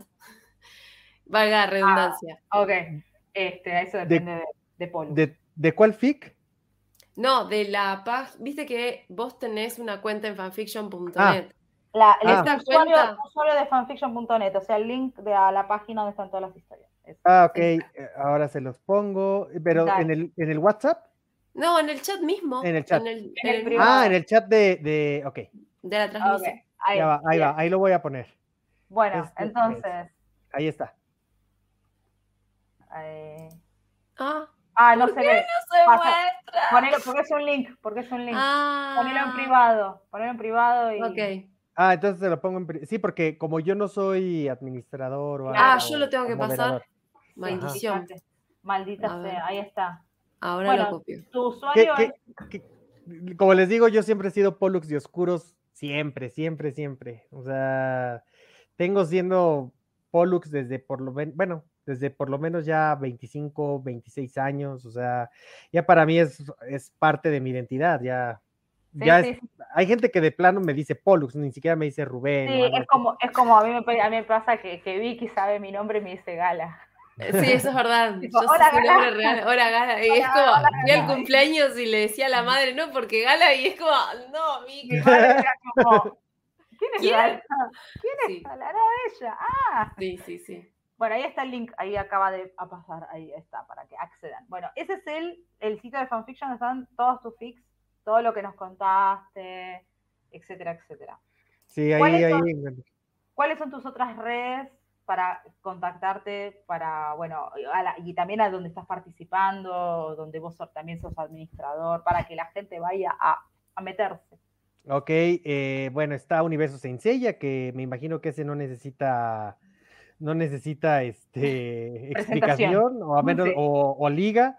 Eh, está mi página de pues, información en donde hay, o sea, esto sí, tengo que decir que, como les comenté, cuando salí de tener los foros y convertí en a Sensei Eternal en Eternal Freaks, fue para darle un enfoque mucho más amplio para que la gente estuviera más interesada. Entonces, pues ahí hablo de cine, de televisión y, y demás, aunque hay un enfoque siempre de corazón hacia Senseiya, tiene mucha atención, ahí voy también poniendo cosas al respecto. Entonces, bueno, está Eternal Freaks, que pues es, ah, como pueden ver, ¿verdad? O sea, Senseiya está ahí grande. Y esto Sí. es gracias también a Universo Senseiya, también tengo que decirlo. O sea, ellos me regresaron, este, me despertaron otra vez este, este amor por Senseiya y por eso es que pues ahora lo traigo más. De hecho, ese que ven hasta arriba está ahí porque es uno de los banners que había en, el, en los foros antiguos y los tengo ahí a manera de celebración por los 20 años que se está cumpliendo que se está cumpliendo ahora, ¿no? De, de esta página. Eh, tengo también, pues, este, es, ¿qué más? Es- Tengo mi Instagram, eh, Sí. pero bueno, básicamente lo que sí les puedo decir es que casi, casi yo Cal de Star Hill me diría que estoy loco porque él, digo, no me lo diría así porque él es súper respetuoso, pero eh, Cal, por ejemplo, sí me ha explicado que uno debería de tener diver, o sea, diferentes em, contenidos en cada una de las redes sociales que uno tiene, pero yo la verdad es que prácticamente cada una de las de mis redes van presentando lo mismo porque pues porque soy necio, como bien ustedes dicen, somos de esa generación y la verdad es que difícilmente yo yo, o sea, escribo muchísimo, eso sí, pero, pero casi todo lo que yo voy compartiendo de un lado está en el otro. O sea, lo que ves en Instagram me lo vas a encontrar en el Twitter. Eso sí, la jiribilla en Twitter es que generalmente lo hago en inglés, a veces en portugués. ¿Y por qué es eso? por lo de siempre que les estoy diciendo. Me gusta conocer gente y de pronto me doy cuenta de que hay gente fuera de- del mundo de habla hispana Sí. que está interesada en Sencilla y que están descubriendo cosas y es el mejor momento para empezar a hablar con ellos, empezarles a decir, mira esto, mira el otro y que no sé qué. Y la verdad es que tengo muchísima suerte en ese sentido. La gente sigue siendo amable, sigue siendo generosa. Tengo amigos que me siguen y que puedo decir hoy que son mis amigos, gente de Brasil, gente de... eh, pues España. de España, sí, De Estados eh, de Unidos Estados también. Unidos, de Canadá y de diferentes partes del mundo que yo pienso, quiero pensar, yo sé que el Twitter te traduce, pero que de alguna manera, en cuanto está en inglés, llega de una manera diferente a esas personas. Sí, Entonces, sí. sí, sí, eso me, me ha ayudado muchísimo a conocer gente y a conocer nuevos puntos de vista que son muy divertidos. La verdad es que, o sea, hay gente que traigo ahora ya aquí en la mente y que incluso me ha mandado regalos desde Brasil. O sea, porque de verdad, y- y que, y que resulta que conocían Universo Saint eso es lo más asombroso, ¿no? O sea, que, que conocían de Universo Saint y entonces por eso es que también me hicieron caso, porque dijeron, ah, tú eres el de Universo Saint y yo, ah, sí, claro, soy ese. No, o sea, pero, pero sí, o sea, la verdad, esas son mis redes sociales, digamos, las más activas. Te preguntan si no tenés A o 3. Es un Mm. sitio, por las dudas, para publicar fanfictions. fanfiction. Como Bueno, Wattpad. ahí va. Claro, ahí como va. Wattpad. En, en teoría, la que es mi editora, todavía, todavía es mi editora, me está urgiendo porque saque próximamente ya mis historias de fanfiction.net por cuestión de derechos y que no sé qué. Este, entonces, eh, dice que según esto es parte de un corporativo en el que de alguna manera tus ideas las podrían tomar para cualquier cosa sin ningún problema porque tú estás haciendo uso de su plataforma. Ah, mira. Entonces, ella me está urgiendo a sacar las historias y que me vaya a otra, que, a alguna de estas seguramente. Yo estoy, eh, sí pretendo hacerlo. Este, ahora mismo no las he sacado más que nada porque, pues, primero no me han mandado la herramienta para descargar todo esto y segundo, este, porque estoy compartiendo en este momento las historias por alguna razón están agarrando un segundo aire. La gente, Sí. yo pensé que la gente ya no leía fanfiction, ¿eh? No, que no. No, hay, hay- bueno, en, en el tema, en, la, en el- la- la cuestión del encierro y todo eso, justamente llevó a como a Volver muchos a artistas retomar los, Sí. los, los proyectos, crear nuevos y a los viejos lectores, che, ¿esto de qué se trataba? Y vuelven a leer las cosas y están, están. La verdad es que es, es, es, es como decís vos, ese es el momento. Y Sí. es, lo que, es lo que decís, el, el, el fanfiction, a diferencia de la obra visual, eh, a mí, yo como hago las dos cosas, eh, yo me lo que me doy cuenta de que los lectores de fanfiction que no te conocen ni siquiera, por, en mi caso, por los dibujos, em, es- eh, genera un efecto más permanente, porque Sí. la imagen es, es instantánea, es muy bella, Sí, sí, sí. sí, sí. este, pero el relato queda, queda y se vuelve a retomar y lo volvés a leer y lo volvés a leer. Eso. Eso es lo que cada vez que escribo procuro, ¿sabes? Si, yo creo Sí. que si yo fuera dibujante, lo intentaría de esa misma manera, o si fuera comiquero dibujando, o sea, historietista. Eso es lo que, y, y- y estoy seguro que, por ejemplo, gente como Sergio Ledesma lo logra, ¿no? Es, es de esas personas que logra tener su idea, plasmarla y se te queda. Yo Sí. sí intento pegarte a ti en tu mente alguna escena que se te quede, ¿sabes? Y, y una de las cosas que sí me gustaría, no sé si lo logre, pero que sí lo intento, es que la historia te haga reflexionar en el sentido de que tú te logres identificar en un cierto nivel con la situación. O sea, que no te identifiques con el personaje, porque yo no voy a hacer apología del villano, ni voy a hacer, no, no, no. Yo quiero que el, el lector, o sea, a diferencia, o sea, que no sea el lector el que se identifique con el personaje, sino que el lector se identifique con las circunstancias.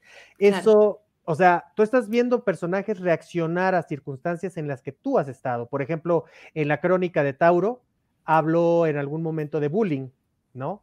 O sea, ¿qué, qué, o sea, ah, ¿de qué manera vas a reaccionar? Y yo creo que muchas personas hemos estado en situaciones de ese tipo. Y yo no quiero que tú te creas que eres Tauro o que tú reaccionarías como Tauro o que tú reaccionarías como Ayoria o que tú, no. Yo lo que quiero es que tú pienses, ¿cómo reaccionaría yo? Estoy de acuerdo con esto, pero más allá de, de, de que, la, de que el héroe te resuelva a ti ese problema o esa situación o el, o el autor, que yo como autor te ponga en ese lugar y en ese momento, cuando tú te identifiques, tú estás sentado en el santuario en ese momento, porque sabes lo que está viviéndose en ese punto. No sé si lo estoy resolviendo bien o mal, pero quiero que estés ahí, que tú estés en ese comedor en el que está ocurriendo eso, que sabes cómo, cómo se vive esa situación. Eso es lo que yo siempre le intento pegar a, a- a las historias. Sí, la literatura tiene, aparte de la permanencia del relato, tiene, exige de quienes lo leen un compromiso un poco más en el tiempo que, que alguien que quizás, no digo, a ver, estoy, no, no estoy tirándole flores a uno y piedras a otro porque yo soy ilustradora, Sí, sí. pero eh, es cierto que el lenguaje es distinto y que el mensaje a veces, bueno, creo que, creo que ese es el, creo que es el secreto del manga. ¿Por qué es tan exitoso? ¿Por qué Mm. trascendió las barreras del planeta y es la cosa más leída al día de hoy? El, género, ¿no? O sea, el- porque los japoneses han logrado mezclar lo gráfico y lo narrativo de una manera tan, tan homogénea que deja, por eso nos fascina, porque son relatos visuales, porque son viñetas, pero tienen unos mensajes y unas cosas que vos te das ganas de volver a verlo y volver a verlo y volver a verlo. Cuando hacen las versiones Es anime, la diagramación. por, claro, ¿por qué nos enojamos? Porque el anime redu- hace reduccionismo. Porque justamente el lenguaje audiovisual te, te tiene que cortar, ¿viste? tiene Ujú. que como que simplificar. A veces es tan denso el mensaje que aún así lo logran bien.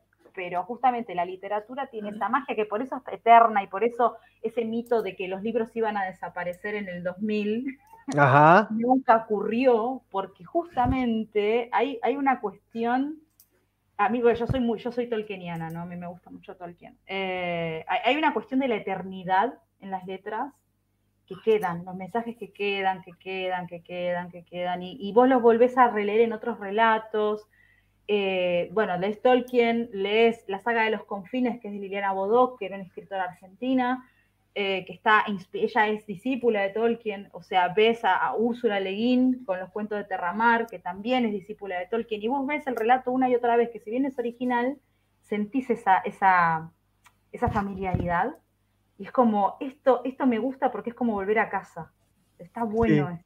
Es, es esa sensación que da al leer cosas que a uno le gusta, ¿no? Ajá. Este, así que bueno, es, es el impacto del fanfiction, eh, seas aficionado o, o quieras ver una cosa más profesional, yo creo que es un lenguaje artístico que, que- que tiene esa, esa, esa gran característica que por eso también cuesta hacerlo popular o mainstream, eh, porque no es, no, es, no es instantáneo, no condice mucho No. con esta época. Entonces es medio difícil hacerlo congeniar. Y encontrar un buen escritor, como dijeron por ahí en, la- en el chat, eh, es muy difícil. Sí. Es muy difícil porque que pueda llegar a atrapar y, y que no se re- no caiga en la redundancia de siempre o, o que sepa escribir sin falta de ortografía, por favor, chicos, Dios mío. Si van a escribir fanfiction, por favor, lean. Em, Léanse. Momento, momento de comunicadora social. Este, y, y bueno, nada, yo lo admiro mucho, yo también hago ese esfuerzo también de, de- de- de inmersión. Y yo en, tu, en, en el, en el fic de, de, de Guy yo encontré eso, entonces yo dije, este pibe escribe bien. Muchas gracias. Este, y, y- y entiendo ahora que te conocemos más en profundidad, que nos contaste tu vida, que nos abriste las puertas a un montón de cosas personales también. Es como que, es, para mí es como el contexto del fanfic que dices, ah, de acá viene esto, con razón, con razón. Pero está bueno, está bueno porque también está bueno esto que decís vos, ¿no? La humanización del, del artista detrás del- de la obra y que ayuda mucho a entender las lecturas también. Y sobre todo en algo cuando es escrito.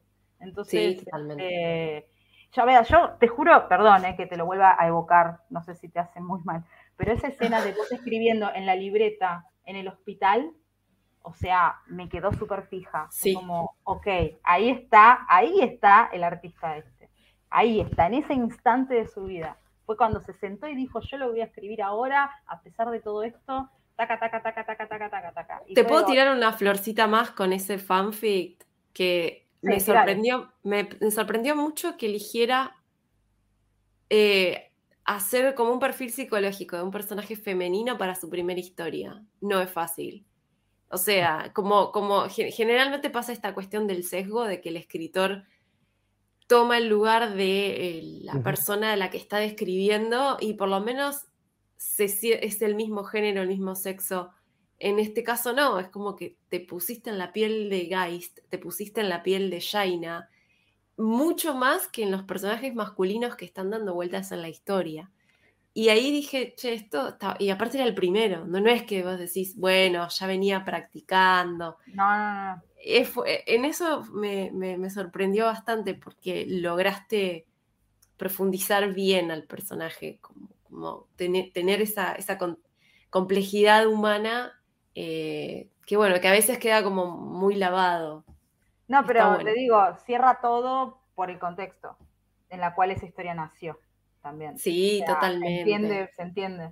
Porque es muy, o sea, parece que no, pero es muy importante también a veces, no por el Sí. chisme, sino también por saber, ah, esta, esta, esta persona hizo esta No, obra. no voy a seguir nombrando más porque sería como es- spoilear mucho, pero, pero sí, se entienden muchas cosas. Sí, sí, por eso. Yo no dije nada. O sea, estoy hablando de. Y, y te voy a decir que yo ahora leo esa historia y me quedo a veces en que digo, Dios mío, ¿qué hice aquí? O sea, debí de haber hecho esto o debí de haber hecho, o sea, Sí, pero t- tiene su momento. O sea, la escribiste así por algo y yo creo que revisarla con los ojos de hoy, no sé si. Sí. No o tiene sea, mucho sentido. más allá, más allá de lo técnico, por ahí sí hay algún tema de ritmo narrativo, por ejemplo. sí, Pero aún así, eh, la- las, las historias, las, las literaturas, justamente los escritores no son los mismos a lo largo de su vida, van cambiando sus relatos y su forma de escribir. Yo siempre pienso en Stephen King, Stephen. King que escribe hasta el día de hoy, que hace como Uf. 150 años que está escribiendo ese hombre. Eh, pero, y él mismo, en su, que es un libro que estoy leyendo autobiográfico de cómo él llegó a ser escritor, eh, te cuenta de cómo, de cómo fue cambiando, de todas sus obras son muy famosas y todas tuvieron Sí. su lugar en, la- en el mundo, pero son muy distintas entre sí. Sí, son muy diferentes. sí. Muy distintas y te das Y- cuenta de que y- tuvo, tuvo edades para hacerlo, circunstancias, el tema de It, por qué escribió a It, por qué escribió La Torre Oscura, o sea, ¿me entendés? O sea, y yo creo que es, o es un ser humano, Stephen King, por más que algunos lo- lo tengan ahí arriba, entonces, eh, yo creo que to- todos en nuestros procesos artísticos pasamos por lo mismo. No es lo mismo el Pollux que escribió a los 20 años que el que escribió a los 40. Eh, Sí. Y no porque Que va a volver a escribir a los 40. que va a escribir a los 50. Ah, que la le Pues, la verdad es que sí pretendo hacerlo, pero aunque no lo creas, hasta esa parte de ahí es la que a mí también me ha detenido, porque digo, no sé cómo voy a poder retomar la- ese ritmo que yo traía. Este, me da, o sea, Pánico. pues mira, más que miedo, sí me da un poco de miedo porque vuelvo a lo mismo. Respeto mucho al idioma y la verdad es que es una cuestión que yo digo, no sé cómo voy a retomarlo. Según yo, y esto sí también se los comento a ustedes, esto no se lo había dicho a nadie más que a Marisela precisamente. Según yo voy a hacer una historia pronto. Ocurre que no tengo ahorita en mi mente una historia que contar, pero le dije, la primera idea que se me venga que voy a contar, esa la voy a hacer. Incluso comentándoles la de la Guerra Fría y demás, saben que yo pienso que no es una historia que yo ahorita quiera contar, pero voy a empezar a, pensar qué es lo que puedo, porque sí quiero regresar, sobre todo porque ustedes, por ejemplo, más que, miren, a mí lo que me anima es que la gente quiera leer. Esto que ustedes que me están diciendo de que ah, es que la gente lo está retomando y demás, y que ustedes estén leyendo mis historias y esto que ustedes me estén diciendo, más allá de que les haya gustado, cosa que me encanta, o sea, me encanta, por supuesto que me encanta que les gusten mis historias, Sí, pero es el interés y que la gente, le digo, yo soy como reactivo en ese sentido. Si la gente quiere escuchar algo, ah, o sea, en ese momento digo, ok, ok, o sea, sí lo hago, sí, y, y vamos a ver, o sea, la verdad es que este entusiasmo que yo veo de algunas de las personas que ahora están retomando las historias, digo, wow, o sea, de verdad, es una, a mí me asombra, ¿eh? O sea, de verdad es de esas cosas que digo, ¿es en serio? o sea, es en serio. O sea, ahora la gente está leyendo otra vez fanfics porque sí. Wow, o sea, ¿de dónde? ¿Cómo por qué? O- y ahora ya me dijeron por dónde fue, por dónde salió el tiro. Mm, vamos a ver, o sea, sí, sí quisiera. So- ¿saben, ¿Saben qué sobre todo? Es como de esas veces que tú dices, hace mucho que no me subo, hace mucho que no patino. seguro que cuando patine me voy a poner un chingadazo. bueno, de aquellos, ¿no? Y resulta que Sí. no, tal vez no, te, tal vez no te golpeas, pero no patinas como lo estabas haciendo antes o te terminan doliendo los tobillos porque 40 años sí pasa. Entonces, eh, quiero que me duelan los tobillos. Quiero ver qué, qué, qué pasa con la escritura y que me duelan los tobillos. Quiero ver... Ah, Vas a, vas a ver cambios positivos porque vos creciste, tu experiencia es distinta Sí. y ya tenés otras lecturas encima y otra vida encima distinta y ya tenés otra perspectiva del mundo distinta y el mundo es distinto también. O sea, digo, a mí, de anécdota pequeña, a mí me pasó este, el año pasado que, que, nada, yo hacía, yo es como que tengo etapas de dibujar, escribir, dibujar, escribir, no, no hago todo junto. Y yo la última vez que había escrito algo fue para la historia de las, los fanfictions de detalles de Miose de Senseiya, Ujú. eh, que fueron entre el 2018 y el 2020 más o menos. Y después fue un periodo de que nada.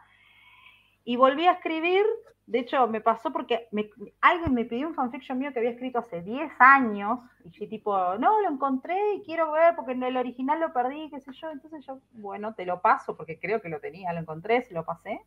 Y, y dije, ¿qué? ¿De qué era este fanfiction? Y me lo puse a leer, me puse a leer a mí misma. Y dije, boludo, yo escribí estas cosas. wow". Y te juro que una cosa me llevó a la otra y bueno, volví a escribir y creo que en cuatro meses, creo, a ver, no te miento, me hice No, un montón. De Wattpad, de Wattpad en la cual tengo publicadas 33 trabajos. Wow. En 33. cuatro meses.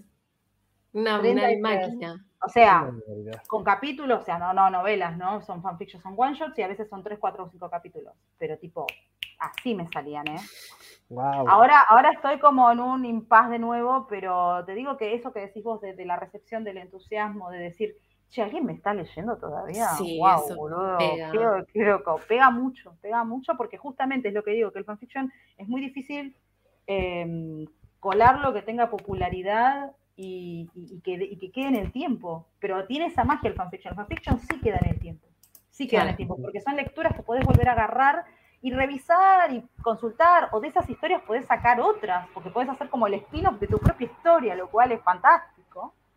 O podés hacer como, bueno, como, como Raine, que es como que construye la historia después de mucho tiempo de haberla Uf. hecho en un principio. Es como que la volvió a hacer, pero la volvió a hacer con las mismas ideas, por supuesto, pero le dio otro toque que le dio la experiencia y los años y el ordenamiento. Y ella dice, dice que ella leyó mi historia de mi personaje como que se inspiró para hacer la suya. Entonces, de hecho, agarra, me compartió algunos headcanons en común del, del universo de Sensei. yo establecí algunos headcanons con respecto a las mujeres. Eh, entonces ella como que le, le, le sirvía, le gustaba, y te dice, che, ¿puedo usar ese headcanon? Y digo, sí, boludo, es un headcanon, qué sé yo, mío. Pero así nos o sea, a pesar de que son historias que ocurren en tiempos distintos, las hilamos de igual manera, o sea, hay Claro. una conexión. Wow. Y esas cosas, y esas cosas son maravillosas. Y eso, déjame decirles que no ocurre con, con las ilustraciones, ni siquiera ocurre tanto con los mangas. O con los No, totalmente, no, no. no no. ocurre, no. porque son historias enclosetadas. El fanfiction es como que se abre y podés agarrar de acá, de allá, de Sí, acá, de acá, y Eso es podés verdad. conectar y hacer una red. Y eso es una propiedad única de las Es un cadáver exquisito Un cadáver que, exquisito. que Cadáver nunca exquisito es un termina. juego. Cadáver exquisito Mm. es un juego en el cual uno hace una narración que cada uno va aportando una, una, una palabra, una- tipo el personaje que hicimos ahora de lo sé, pero que lo hacemos entre los tres. Entre todos, sí. Claro, esos cadáveres exquisitos. Eh, pero sí, genera, tiene esa posibilidad. Por eso esta cosa de decir, che, ¿sigue leyendo la gente con fiction? Sí. Sí, porque. Este. Uy, pobre, lo hicimos miércoles. ¿Quién hicimos miércoles? Seichi Gameplay Short. Me dolió la cabeza de escuchar el programa al mismo tiempo. De escuchar y programar al mismo tiempo. Así Ay, que pobre. mejor dejo de programar y vengo a escuchar. Gracias, Eichi. Hicimos un taller de literatura en cualquier momento. Se arma, se arma. Bueno, 3 horas 16. Raine. Chicos, ya, ya, Ya podemos, son las 2.26 de la mañana Acá, Argentina. está acá. Así que yo, dadas las redes, dada la historia, dada lo sé, hicimos todo, hicimos todo, todo. No nos faltó nada. Nada. Hasta los comentarios de los fanfics, todo. Así que bueno, yo este, quiero, dejo libre, libero, liberemos a este muchacho para que llegue con el patriarca de una buena vez para su audiencia. Uf, Trata de no matarlo, por favor, porque cuesta mucho conseguir un patriarca. Está muy difícil, la demanda de patriarcas está Sí, sí, sí. a- bastante re en baja. Y si lo vas a reemplazar, trata de simular un poco mejor que la mascarita. Y, ¿viste? Pero bueno, yo te ponete hombreritas, por lo menos. Claro, ¿viste? Un- Ponete una peluca, no te quedes con el mismo pelo. Claro. No sé, no sé, ¿viste?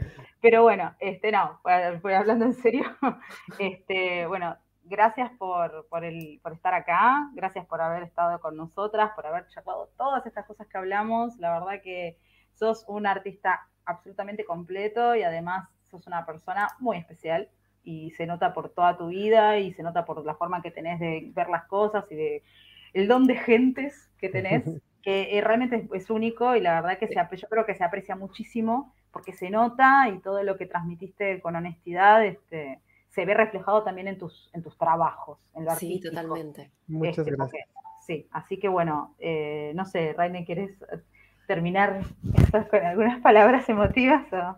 Eh, bueno, nada, sabes que la doceava casa es un lugar que va a estar abierto para vos y puede estar abierto también para cualquier otra persona que tenga su proyecto y que quiera compartirlo con nosotras y con la Yes. comunidad. Eh, Va a terminar puertas- acá. Va a terminar acá.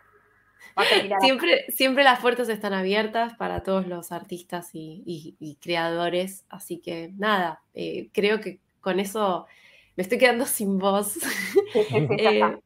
O sea, eh, somos, somos señoras grandes, tenemos que ir a descansar. No, no, no, quiero, estoy muy contenta realmente porque es un invitado que hacía como un tiempo que, que- de hecho, cuando arrancamos a programar todo lo que iba a ser la segunda temporada estaba- de la doceava casa, ahí, estaba ahí. estaba ahí, no queríamos ponerlo ni muy al principio ni muy al final, entonces Ay, muchas gracias. lo pusimos cuando arrancaba el mes de Géminis, así que ya está, creo que era más Hemos homenaje, cumplido, hemos, hemos cumplido. cumplido, Hemos hemos cumplido. cumplido. Es, esta, es mi pre, esta es mi fiesta de pre-cumpleaños. Ya, ya pronto viene y entonces está, de verdad que está muy emocionado, pero bueno, ya no interrumpo para que termine. Bueno, bueno, No interrumpís. ¿eh? Nos No, no, encanta pero- escucharte. Bueno, muchas gracias, en serio, en serio, de corazón. Eh, esperamos que sigas trabajando, que sigas creando, que sigas manteniendo esa comunidad tan linda que lograste hacer, tuya y del universo Senseiya. Ya sabemos que te podemos encontrar porque estás ahí súper al pendiente de todo. Y, y bueno, yo te agradezco muchísimo. Es un honor haberte conocido en persona después de haberte leído y haberte seguido en las redes. Así que Muchas nada, las puertas quedan abiertas. Para cuando quieras venir a presentar algo nuevo, algún proyecto, alguna cosa que yo sé que sos muy geminiano y decís, no, la dejo colgada y no la termino, pero Mm. en algún Va a momento, volver, en a algún volver. momento vas a volver, vas a volver porque te gustó estar acá y vas a volver. Este, Así que bueno, yo nada, quiero cerrar el stream porque ya es muy tarde y mi, mi casa dormir, quiero dormir, Ya quiero dormir. te quiero dormir, te quiero dormir. Bueno, gracias gente, gracias a todos, a todos, a todas y a todos por estar ahí. Este, nos vemos en el próximo episodio de Lucia Bacasa. de en 15 días. 15 días. Vamos a tener unos antes, de que sigan, invitados. antes de que sigan, suscríbanse todas las personas que están aquí, recomienden los, recomienden Eso. por favor este, este canal, recomienden a Raidner, recomienden también a Gala, recomienden sus trabajos. Vamos a hacer que esto crezca, que venga mucha más gente, que nos vayamos encontrando. Oye, mira, te acabo de ver acá y nos encontramos acá y vamos a hacer esta, esta comunidad mucho más unida. Estamos todos dando las vueltas por los mismos lugares, pero de pronto estamos en diferentes páginas y no siempre coincidimos. Vamos a hacerlo, vamos a coincidir siempre, vamos a hacer ese santuario real. Vamos a hacer ese santuario virtual a un santuario real y vamos a, a- a unirnos todos y vamos a apoyar todos estos proyectos. Apóyenlas, también, o sea, compartan este contenido, suscríbanse, síganlas también porque también están en Instagram. Yo sé que están en Instagram, también están en Facebook. Entonces, síganlas a ellas, síganlas en Twitter, que también están en sus cuentas, o sea, en la cuenta de la doceava casa, pero también en sus cuentas personales. Entonces, eso es una de las cosas que yo les pido. Y antes que otra cosa, permítanme agradecerles a ustedes también todo este tiempo que ustedes me regalaron para poder salir a través de las pantallas. Muchas gracias, de verdad me hicieron sentir muy cómodo. La verdad es que tuve muchísima confianza. Son dos personas lindísimas, ya me lo parecían desde que las leía, pero ahora que las conozco, a mí me parece que son mucho, o sea, son son, muy, son la idea que ustedes dan en lo escrito es potenciado mil veces. Wow. Oh, De verdad, les doy muchísimas gracias por todo esto, por la confianza, por su amistad, por todo lo que ustedes me han comentado. Les mando un abrazo hasta donde se encuentren ustedes y Gracias. síganlas, por favor, porque sí, sí que se lo merecen. Gracias. Bueno, adiós, muchos. Adiós. Besitos. Adiós, Buenas noches y descansen. Adiós. Chau, chau. Descansen y gracias por quedarse hasta tan tarde. Muchas gracias a todos. Les mando saludos. Alex, tú también eres una gran persona. Jonah, tú eres el genio. Y todas las personas que me estuvieron saludando, Seiki, todo el mundo. Saludos, abrazos, los quiero a todos. Hasta Adiós. luego. Adiós.